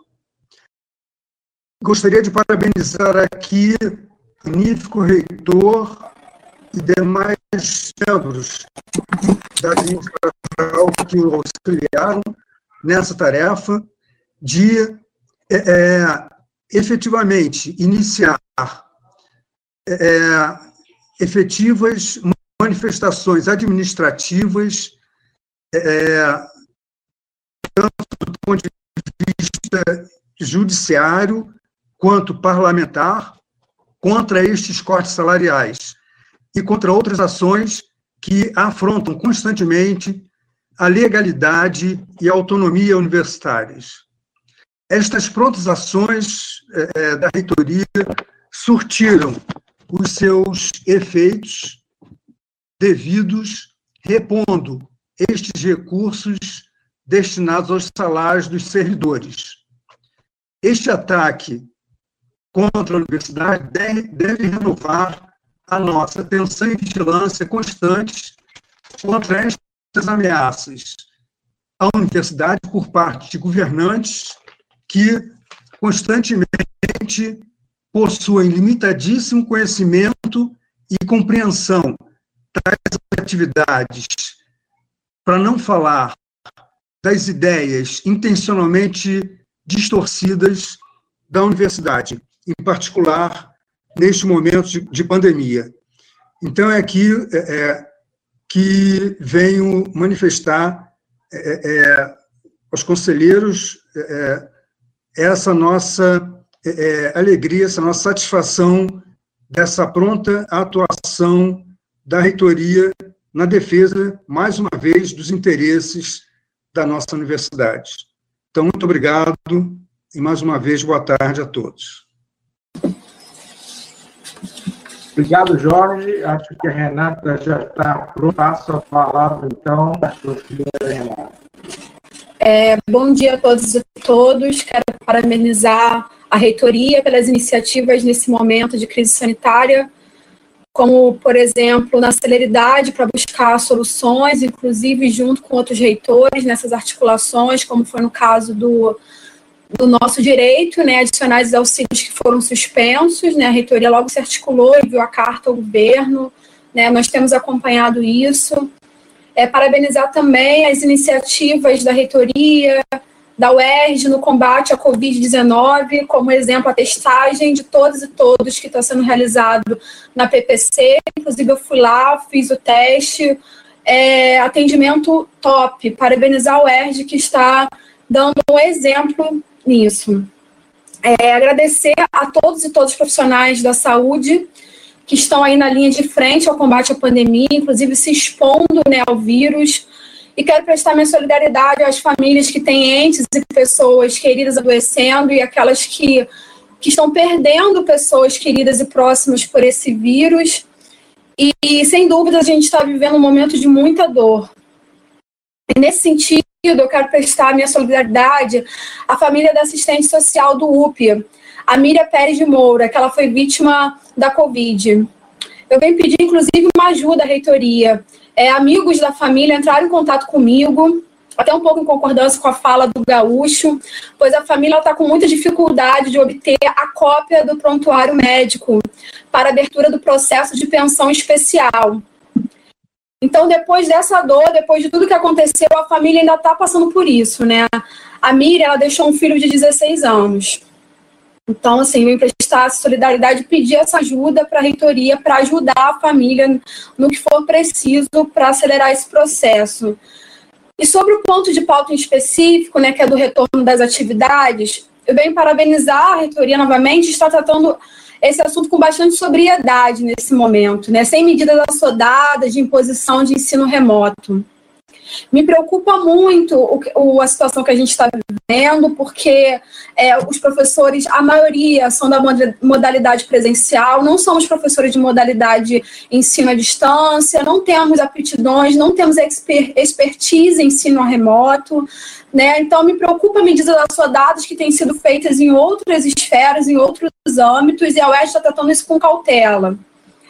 É, mas me preocupa o sentido, eu acho que a gente tem que tomar um certo cuidado nesses mapeamentos né, com relação à inclusão digital, que, por exemplo, se baseiam em questionários online, que de antemão já coloca aqueles que não conseguem acessar a internet excluídos de preencher o formulário que está na internet, né? Vira um contrassenso. Então, assim, nesse momento, ninguém pode ficar para trás qualquer iniciativa ela deve ser inclusiva e nós precisamos ver a melhor forma de fazer isso, né? Fazer esse mapeamento, essa cobertura, né? De quem tem condições ou não.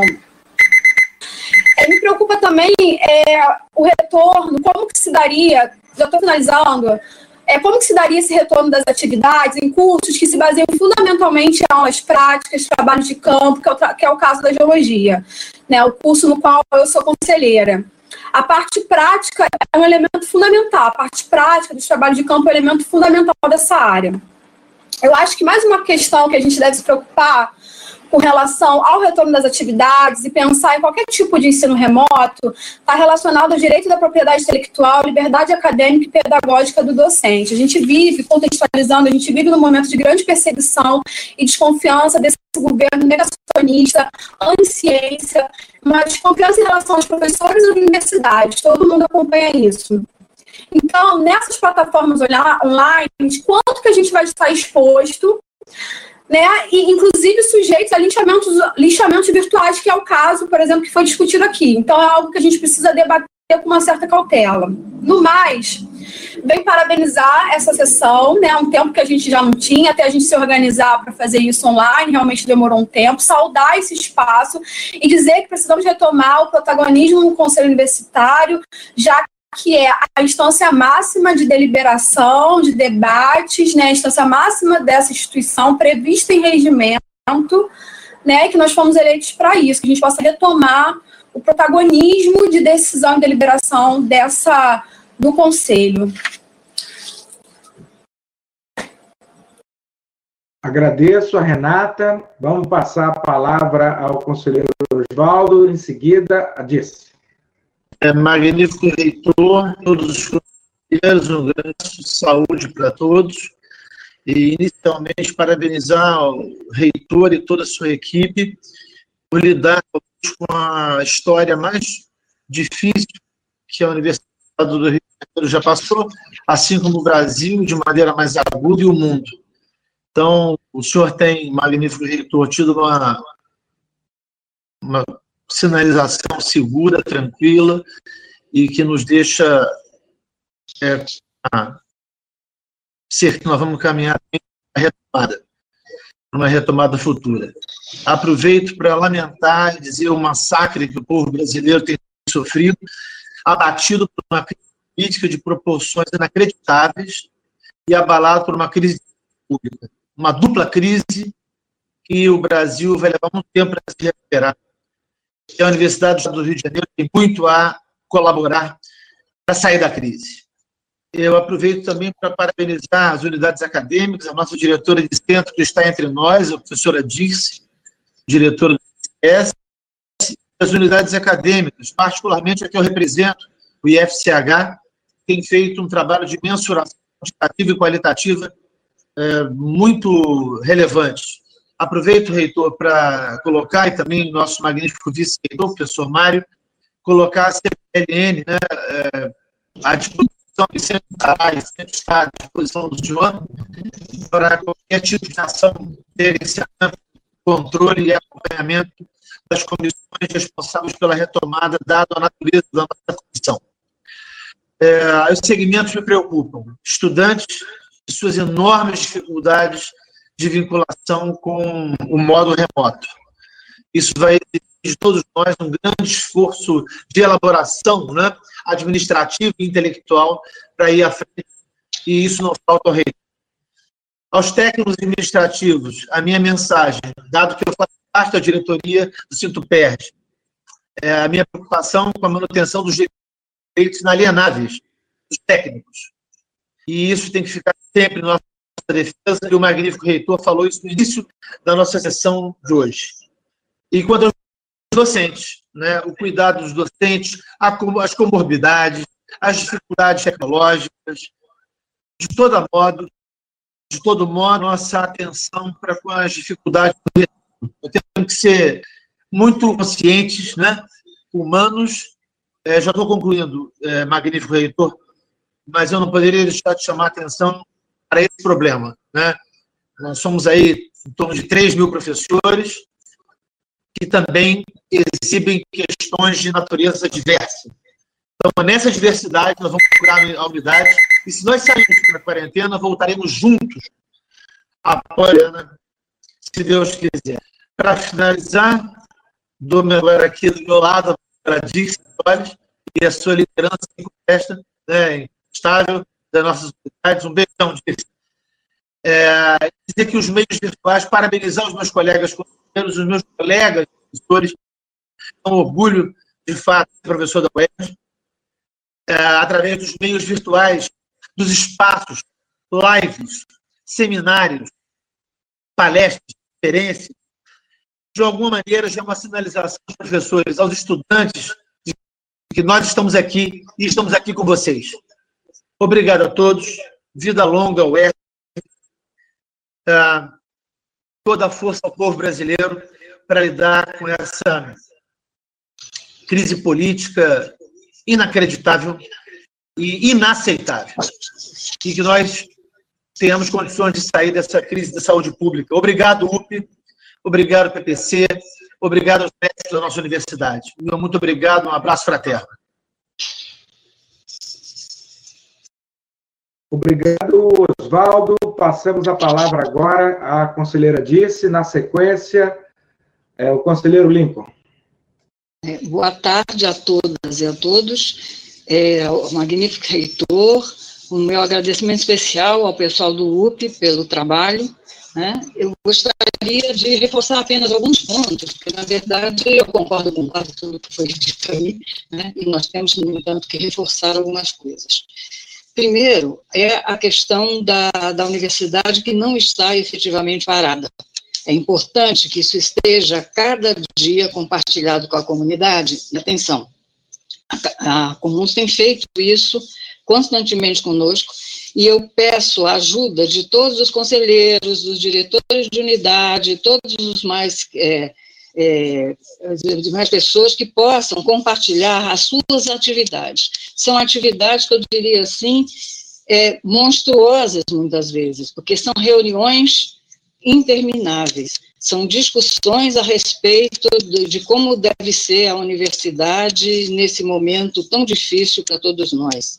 São é, compartilhamentos já de discussões em, em, em atividades remotas que envolvem podcasts, envolvem é, lives, envolvem trabalhos de pesquisa. Então, tudo isso pode ser compartilhado. Eu gostaria que todo mundo reforçasse isso. É importante que a UERJ apareça tanto para a comunidade acadêmica quanto para fora, né, no sentido de que nós não estamos parados. todas as unidades estão trabalhando muito para que aconteçam, dentro do possível, uma série de atividades. A outra questão era respondendo um pouco ao Gaioso, porque ele ficou preocupado com a questão da pós-graduação. Nós tivemos uma reunião dia 10, né, com todo, que foi o Fórum dos Diretores, onde o Mota apresentou o que, que já havia sido feito e discutido com as coordenações de pós-graduação. Então, nessas, nessas discussões, já está sendo aventado como é que vai ser a discussão para um, um retorno remoto né, da pós. Talvez fosse bom que a PR2 pensasse em enviar também para os conselheiros um certo resumo né, do que foi tratado com esses coordenadores. A minha outra questão é sempre, obviamente, a questão de todos, o problema da inclusão digital. É, eu diria que a UERJ, né, pelo que nós estamos informados, ela vem trabalhando exaustivamente nisso, no sentido de possibilitar o máximo possível uma inclusão digital. Por enquanto, nós não podemos dizer que todos vão ser contemplados. Então, se eles não forem, como nós vamos pensar e que tipo de atuação podemos ter para que todos sejam é, que há essa decisão de colocar o chip para os cotistas, eu já acho importante, um chip universitário, como o pessoal do direito na minha, nas minhas unidades aventou, isso é importante. No entanto, todas as enquetes, já vou terminar, enquetes, questionários que têm sido feitos nas unidades, vêm de encontro à discussão de um planejamento do que devemos fazer e o como que vai depender do esforço de todos nós. Obrigada. Obrigado, Disse. Passo a palavra ao professor Lima. Boa tarde a todos e todas. Muito bom poder estar com vocês. É, e eu começo a minha fala já dizendo que qualquer perspectiva de retorno, ela precisa estar assentada sobre a perspectiva da inclusão. Né? E aí, nesse momento em que todos já, que me antecederam, de alguma forma tocaram em alguns assuntos, eu vou tentar ser muito rápido em relação às ações que a PR1, nunca sozinha, sempre também pensando é, em conjunto com as demais pró-reitorias, tem empreendido. Mas antes, é, cabe é, registrar né, é, todo o afeto, todo o compadecer que temos com as famílias que ficaram enlutadas durante esse momento, com aqueles que é, tiveram a, o Covid-19 ou que sofreram com as suas comorbidades. Reforçamos também a importância que esses sejam muito bem acolhidos, é, que em algum grau também reforçamos o máximo possível de apoio aos profissionais da saúde, aqueles que trabalharam técnico cientificamente na questão da assistência, dos atendimentos, né, na, na, nossa universidade, a nossa universidade, acho que marcou mais uma vez o seu papel, escreveu mais uma vez na história a importância da sua existência, inclusive é, por meio desses profissionais, e todos aqueles que dialogaram com esses profissionais das diferentes unidades acadêmicas, que deram suporte, que utilizaram seus conhecimentos em prol desse momento tão delicado, dessa dimensão da pandemia, que também não nos deixa é, a necessidade de registrar toda a nossa indignação em relação à, à ineficácia, à falta de humanidade e de competência de vários dos nossos governantes em lidar com essa questão. Mas nós vamos superar isso juntos, e eu, eu acredito que nós temos força para isso, e vamos virar essa página da história com muito aprendizado. É, e aí é importante perceber que tanto a articulação que nós temos feito com as pró-reitorias internamente, quanto às escutas que nós temos feito junto a outras instituições é, de trabalhos, de perspectivas de planejamento que têm feitos em grandes instituições públicas desse país, todas elas baseadas nos mesmos princípios que vocês levantaram aí, e aí foi muito bom escutar isso. É, e exatamente toda e qualquer ação de planejamento da PR1 tem como base é, esse tipo de acolhimento, de perspectiva de, inclu de inclusão, Aliás, são princípios fundamentais, princípio da inclusão, da cooperação, da flexibilização, e alguns conselheiros já tocaram nesse ponto, até relacionando a questão da integralização curricular. Então, há elementos, e nós já passamos isso no, no Fórum de Diretores, inclusive para os diretores de unidade, já com centros setoriais, abordando dimensões essenciais. Vou fechar a minha fala. Nosso trabalho tem sido baseado na questão das análises de infraestrutura, é, e aí os levantamentos que as unidades estão fazendo são fundamentais, não só do ponto de vista tecnológico, mas das condições de oferta, das condições físicas mesmo que temos, da questão da formação de todos os segmentos da universidade. Inclusive, já começamos a desenvolver um curso para técnicos administrativos também. Da mesma forma, um diagnóstico que contemple aqueles levantamentos que foram feitos para as unidades e também um diagnóstico global, né, censitário para a universidade. Temos essa perspectiva no diálogo com os diagnósticos levantados, já realizados. Ótimas falas hoje já demonstraram isso. E na perspectiva de regulamentar todas as nossas ações. É, regulamentar porque devemos, em primeiro lugar, estar cobertos. Em segundo lugar, deixar claro esse período emergencial, como a universidade enfrentou esse período emergencial. É, a memória é fundamental, os registros são fundamentais, a regulação nos protege, protege os estudantes, protege os técnicos, protege os docentes. Enfim, conjugando essas perspectivas é, num planejamento, a gente, com certeza, ouvindo as unidades, ouvindo os centros, ouvindo os departamentos das pró-reitorias, que têm sido fundamentais, eu quero agradecer muito o trabalho que tem feito, sido feito pelos departamentos das pró-reitorias, em particular, falo dos departamentos da PR1, junto às unidades acadêmicas, junto aos centros setoriais, setoriais, e quanto mais compartilharmos informações, melhor será a perspectiva de planejamento para uma retomada que caberá, sim, à decisão da universidade, numa perspectiva de apresentar à sociedade é, rumos e caminhos, mesmo diante das indefinições de alguns governantes. Enfim, a minha fala é uma fala ampla, geral, e já enviei às unidades é, é, é, é algum, algum desses nortes, no sentido de que as unidades possam ampliar e melhorar esse debate, é, todas de acordo com as suas características, o que é muito importante para qualquer decisão administrativa maior. Obrigado. Obrigado, Lincoln. É, encerradas as inscrições, os, os, as falas dos inscritos, é, vou procurar aqui é, responder algumas indagações que foram feitas. Quanto ao adicional de insalubridade e, e periculosidade, a extensão para os profissionais de saúde, quero me associar ao pleito do Sintupers e ao esforço do Sintupers para implementar isso legislativamente.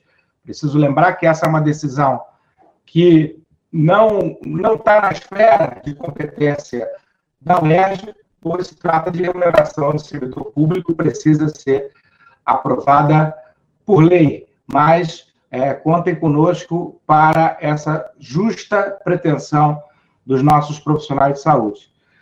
Quanto à fraude às cotas, eu quero me associar às falas que foram feitas aqui, no sentido de dizer que essa campanha feita pelas redes sociais me parece ser um desserviço à política de cotas.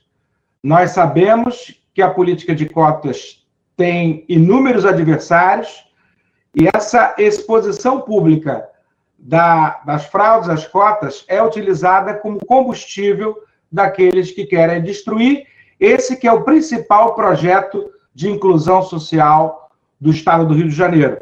Como foi estabelecido em lei, temos a nossa comissão, que é legalmente destinada a apurar as fraudes na autodeclaração. E, nesse sentido, é, essas denúncias devem ser apresentadas à ouvidoria da UERJ, e não por meio de redes sociais.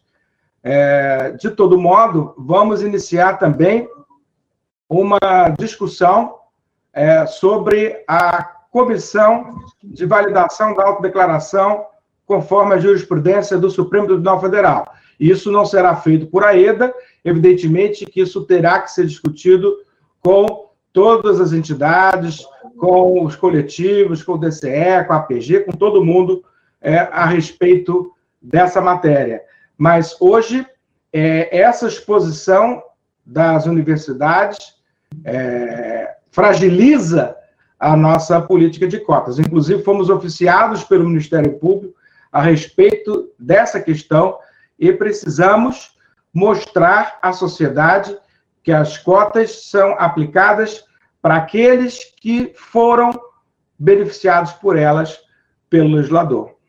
É, quero também já é, deixar marcado aqui, todos vão ser comunicados, a próxima reunião do consumo, no dia 3 de julho, vamos retomar o calendário mensal de reuniões, como foi importante a realização dessa reunião hoje, e vimos também as deficiências da mediação é, tecnológica.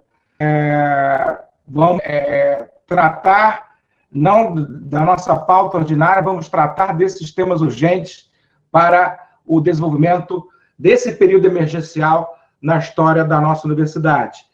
Quero é, é, aqui informar, o, o Lovisolo é, levantou a questão do, dos mandatos, nós já temos hoje condições na SECOM de fazer eleições por é, mediação tecnológica, preservando o sigilo do voto. Nós estamos propondo isso nesse momento, quero apenas trazer essa informação para os conselheiros, para é, futuramente discutirmos a possibilidade de fazer eleições pela via remota também. É, a questão da unidade das universidades é extremamente importante para o enfrentamento desse momento, pois todas elas sofrem as mesmas pressões internas e externas no que tange ao estabelecimento do, da educação à distância ou até do retorno presencial. Quero dizer a vocês que, reiterar o que já disse, que não existe nenhuma possibilidade do retorno presencial enquanto as condições sanitárias não se mostrarem favoráveis, de acordo com a indicação dos nossos especialistas. É, nós lamentamos profundamente a flexibilização do isolamento social que vem sendo feita pelas autoridades estaduais e municipais, mas a UERJ não flexibilizará esses cuidados com a saúde da nossa comunidade. É, quero também é, dizer que há um cuidado da universidade em relação aos terceirizados e estamos jogando duro com as empresas concessionárias. Já é, garantimos o pagamento das faturas relativas aos salários de todos os terceirizados, inclusive aqueles que estão no grupo de risco, já já reiteramos é, é, é, as determinações para que esses profissionais sejam afastados, inclusive no âmbito do Hospital Pedro Ernesto. É, é claro, mais uma vez, não, não vamos nos pautar é, em redes sociais. É preciso que os casos sejam trazidos por meio da ouvidoria e todos os casos trazidos foram é, definitivamente resolvidos no âmbito administrativo. É, quero dizer ao, ao Gaúcho, é, vamos, vamos levar adiante essa ideia de estabelecer é, uma disciplina interna relativamente à morte dos profissionais de saúde no exercício das suas atribuições como é, acidentes de trabalho. A exemplo do que já foi feito é, por decreto, é claro que o decreto vale para o ERJ, mas vamos reiterar isso e colocar como prioridade a, o processamento é, dos pedidos de pensão das famílias desses companheiros que tombaram no, no cumprimento do seu dever.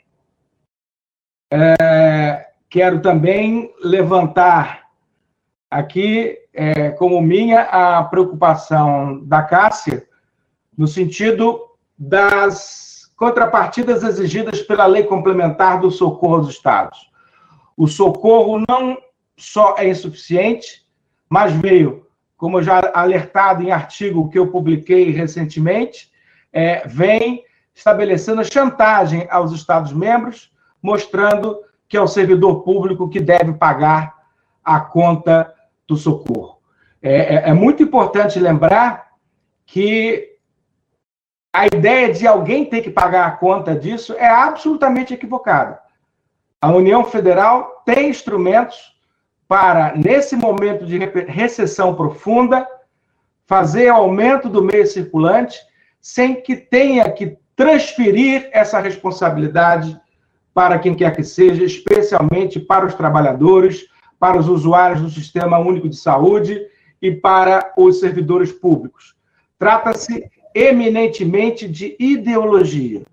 Ideologia que vai aproveitar esse momento de pandemia para é, ainda mais restringir direitos que há muitos são negligenciados para os nossos trabalhadores. É muito importante que a universidade cumpra o seu papel também de entrar nessa discussão. Quem não tem categoria que tem que pagar pelo custo dessa crise. Se o governo federal abandonar os seus preconceitos ideológicos, muito fundados na figura do ministro Paulo Guedes, nós podemos, a exemplo de outros países, suprir as necessidades daqueles que são hipossuficientes, daqueles que perderam emprego, perderam renda, é, ajudar estados e municípios sem correr o risco de criar inflação, dada a grande recessão que se segue à pandemia. A universidade tem que entrar nessa discussão. E é, também deixar claro aqui que nenhuma instância universitária está se discutindo a substituição do ensino presencial pelo ensino à distância, como a reitoria já deixou muito claro também em suas manifestações públicas. Não haverá substituição das nossas atividades presenciais pelo ensino à distância. Nós praticamos o ensino à distância no âmbito do CCERG é, e sabemos que há toda uma metodologia diferente no oferecimento dessa importante ferramenta para levar a educação aonde a UERJ não pode chegar. Disso não se trata. Não vamos substituir atividades presenciais pelo ensino à distância, que isso fique muito claro. O que nós estamos discutindo neste momento é como cumpriremos as nossas atribuições institucionais daqui para frente. Eu tenho para mim, pessoalmente, que a situação atual de suspensão total de qualquer atividade curricular é inviável institucionalmente a longo prazo.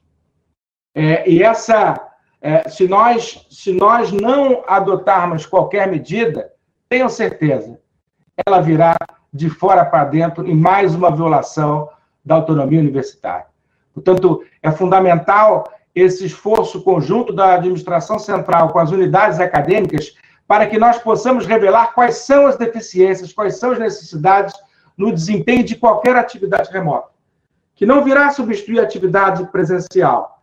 Não acreditamos que isso seja possível, mantendo as características includentes e de excelência do ensino da UERJ. Então, nós vamos verificar o que é possível fazer, onde é possível avançar, onde a gente pode contribuir para o aumento da inclusão digital. Como eu falei na primeira manifestação, é claro que o chip não é tudo, mas é o primeiro passo. É o passo que nós já podemos dizer que podemos fazer. É preciso mostrar outras necessidades para que possamos obter os recursos necessários para a sua implementação. É muito fácil dizer que as universidades têm que adotar o ensino remoto. Mas a gente, é ônus nosso mostrar para a sociedade o que, que significa em termos de custeio. E se a sociedade vai pagar por isso. Especialmente no momento em que nós temos graves dificuldades de contingenciamento do nosso orçamento, 40% do orçamento de manutenção da UERJ está contingenciado. Portanto, tudo isso tem que ser colocado é, para a sociedade entender quais são os caminhos do que está sendo proposto. É, o, o, o Jacques falou aqui é, do registro dos óbitos. Tá? É, nós estamos tendo perdas, como, como qualquer segmento social, e todos eles serão devidamente homenageados ao final. Não nos pareceu é, ser é, positivo nesse momento é, de esforço geral da nossa comunidade na preservação da saúde da população e dos nossos objetivos institucionais, todos os dias publicar notas de óbitos. É claro que as unidades acadêmicas e administrativas estão livres para fazê-lo e, ao final de tudo, vamos fazer a devida homenagem a esses colegas e também aos nossos colegas que são é, heróicos no combate ao coronavírus. É, dizer ao, ao, ao, ao, gaúcho, e acho que a Renata também, é, que já solicitamos, enquanto a reunião ocorria, o prontuário da Miriam para que possa agilizar, a família possa agilizar o seu pedido é, de pensão e demais direitos. E também esclarecer é, a pergunta que o, que o Gaioso fez, é, acho que o Mota está falando no, no, chat aqui, é, a respeito da questão da pós-graduação. Claro, a graduação está no âmbito dessa discussão também. Claro que aqui existem elementos nessa equação que são um pouco diferentes é, em relação à graduação. Temos uma regulação diferente por parte é, do, do, da CAPES, por parte das agências de fomento, que tem que ser levada em consideração. Temos também a percepção, que poderá ser confirmada ou não, na análise que está, tendo, está, está sendo feita, que o grau de exclusão digital na pós-graduação é menor do que na graduação. É, mas tudo isso ainda está no âmbito dos estudos que estão sendo feitos.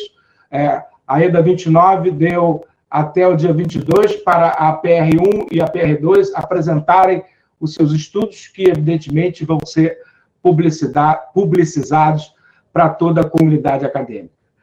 É, eu quero é, finalizar não só agradecendo a participação de todos, que é muito importante dentro desse contexto, e fazer um pedido: que essas discussões sejam verbalizadas nas unidades acadêmicas, nos seus locais de trabalho, com seus representados. É preciso incluir todo mundo nessa discussão. A administração central está se esforçando muito para levar essa discussão para as unidades acadêmicas, para os departamentos, para todos os cantos. Mas é preciso também que os conselheiros participem desse esforço, que convoquem os seus representados para discutir o futuro da nossa universidade nesse momento. E dizer também que nenhum de nós imaginou que os nossos mandatos seriam exercidos em condições tão peculiares. A nossa geração está tendo a experiência que poucas tiveram de enfrentamento de uma pandemia mundial. E o estamos fazendo nas piores condições possíveis. Nas piores condições políticas, nas piores condições econômicas, tendo do governo federal, não ajuda, mas é, o bloqueio de todas as iniciativas no sentido de zelar pela saúde da população e pela recuperação econômica do nosso país. Sabemos de todas essas dificuldades. Sabemos que nenhum país está sofrendo, como o Brasil, o alastramento dessa pandemia. Volto a dizer, não precisávamos ter mais de 40 mil mortes. É só olhar o exemplo da Argentina ao nosso lado e verificar que a atuação firme e decidida do governo pode minimizar todos esses impactos. Mas, infelizmente, isso não aconteceu no Brasil e toda a sua população pagará por esse completo descalabro baseado no negacionismo do governo federal. Nós não escolhemos o tempo que vivemos e nem aquele em que os nossos mandatos serão exercidos. Nós vamos ter que enfrentar todas essas dificuldades de frente. E eu tenho certeza que, mais uma vez, a UERJ vai superar todas essas dificuldades. Superamos em 2016, 2017 e vamos superar agora também com a coesão e com a força da nossa comunidade. Porque a ciência sempre vence a pandemia e não será diferente. Muito obrigado a todos e uma boa tarde. Está encerrada a sessão.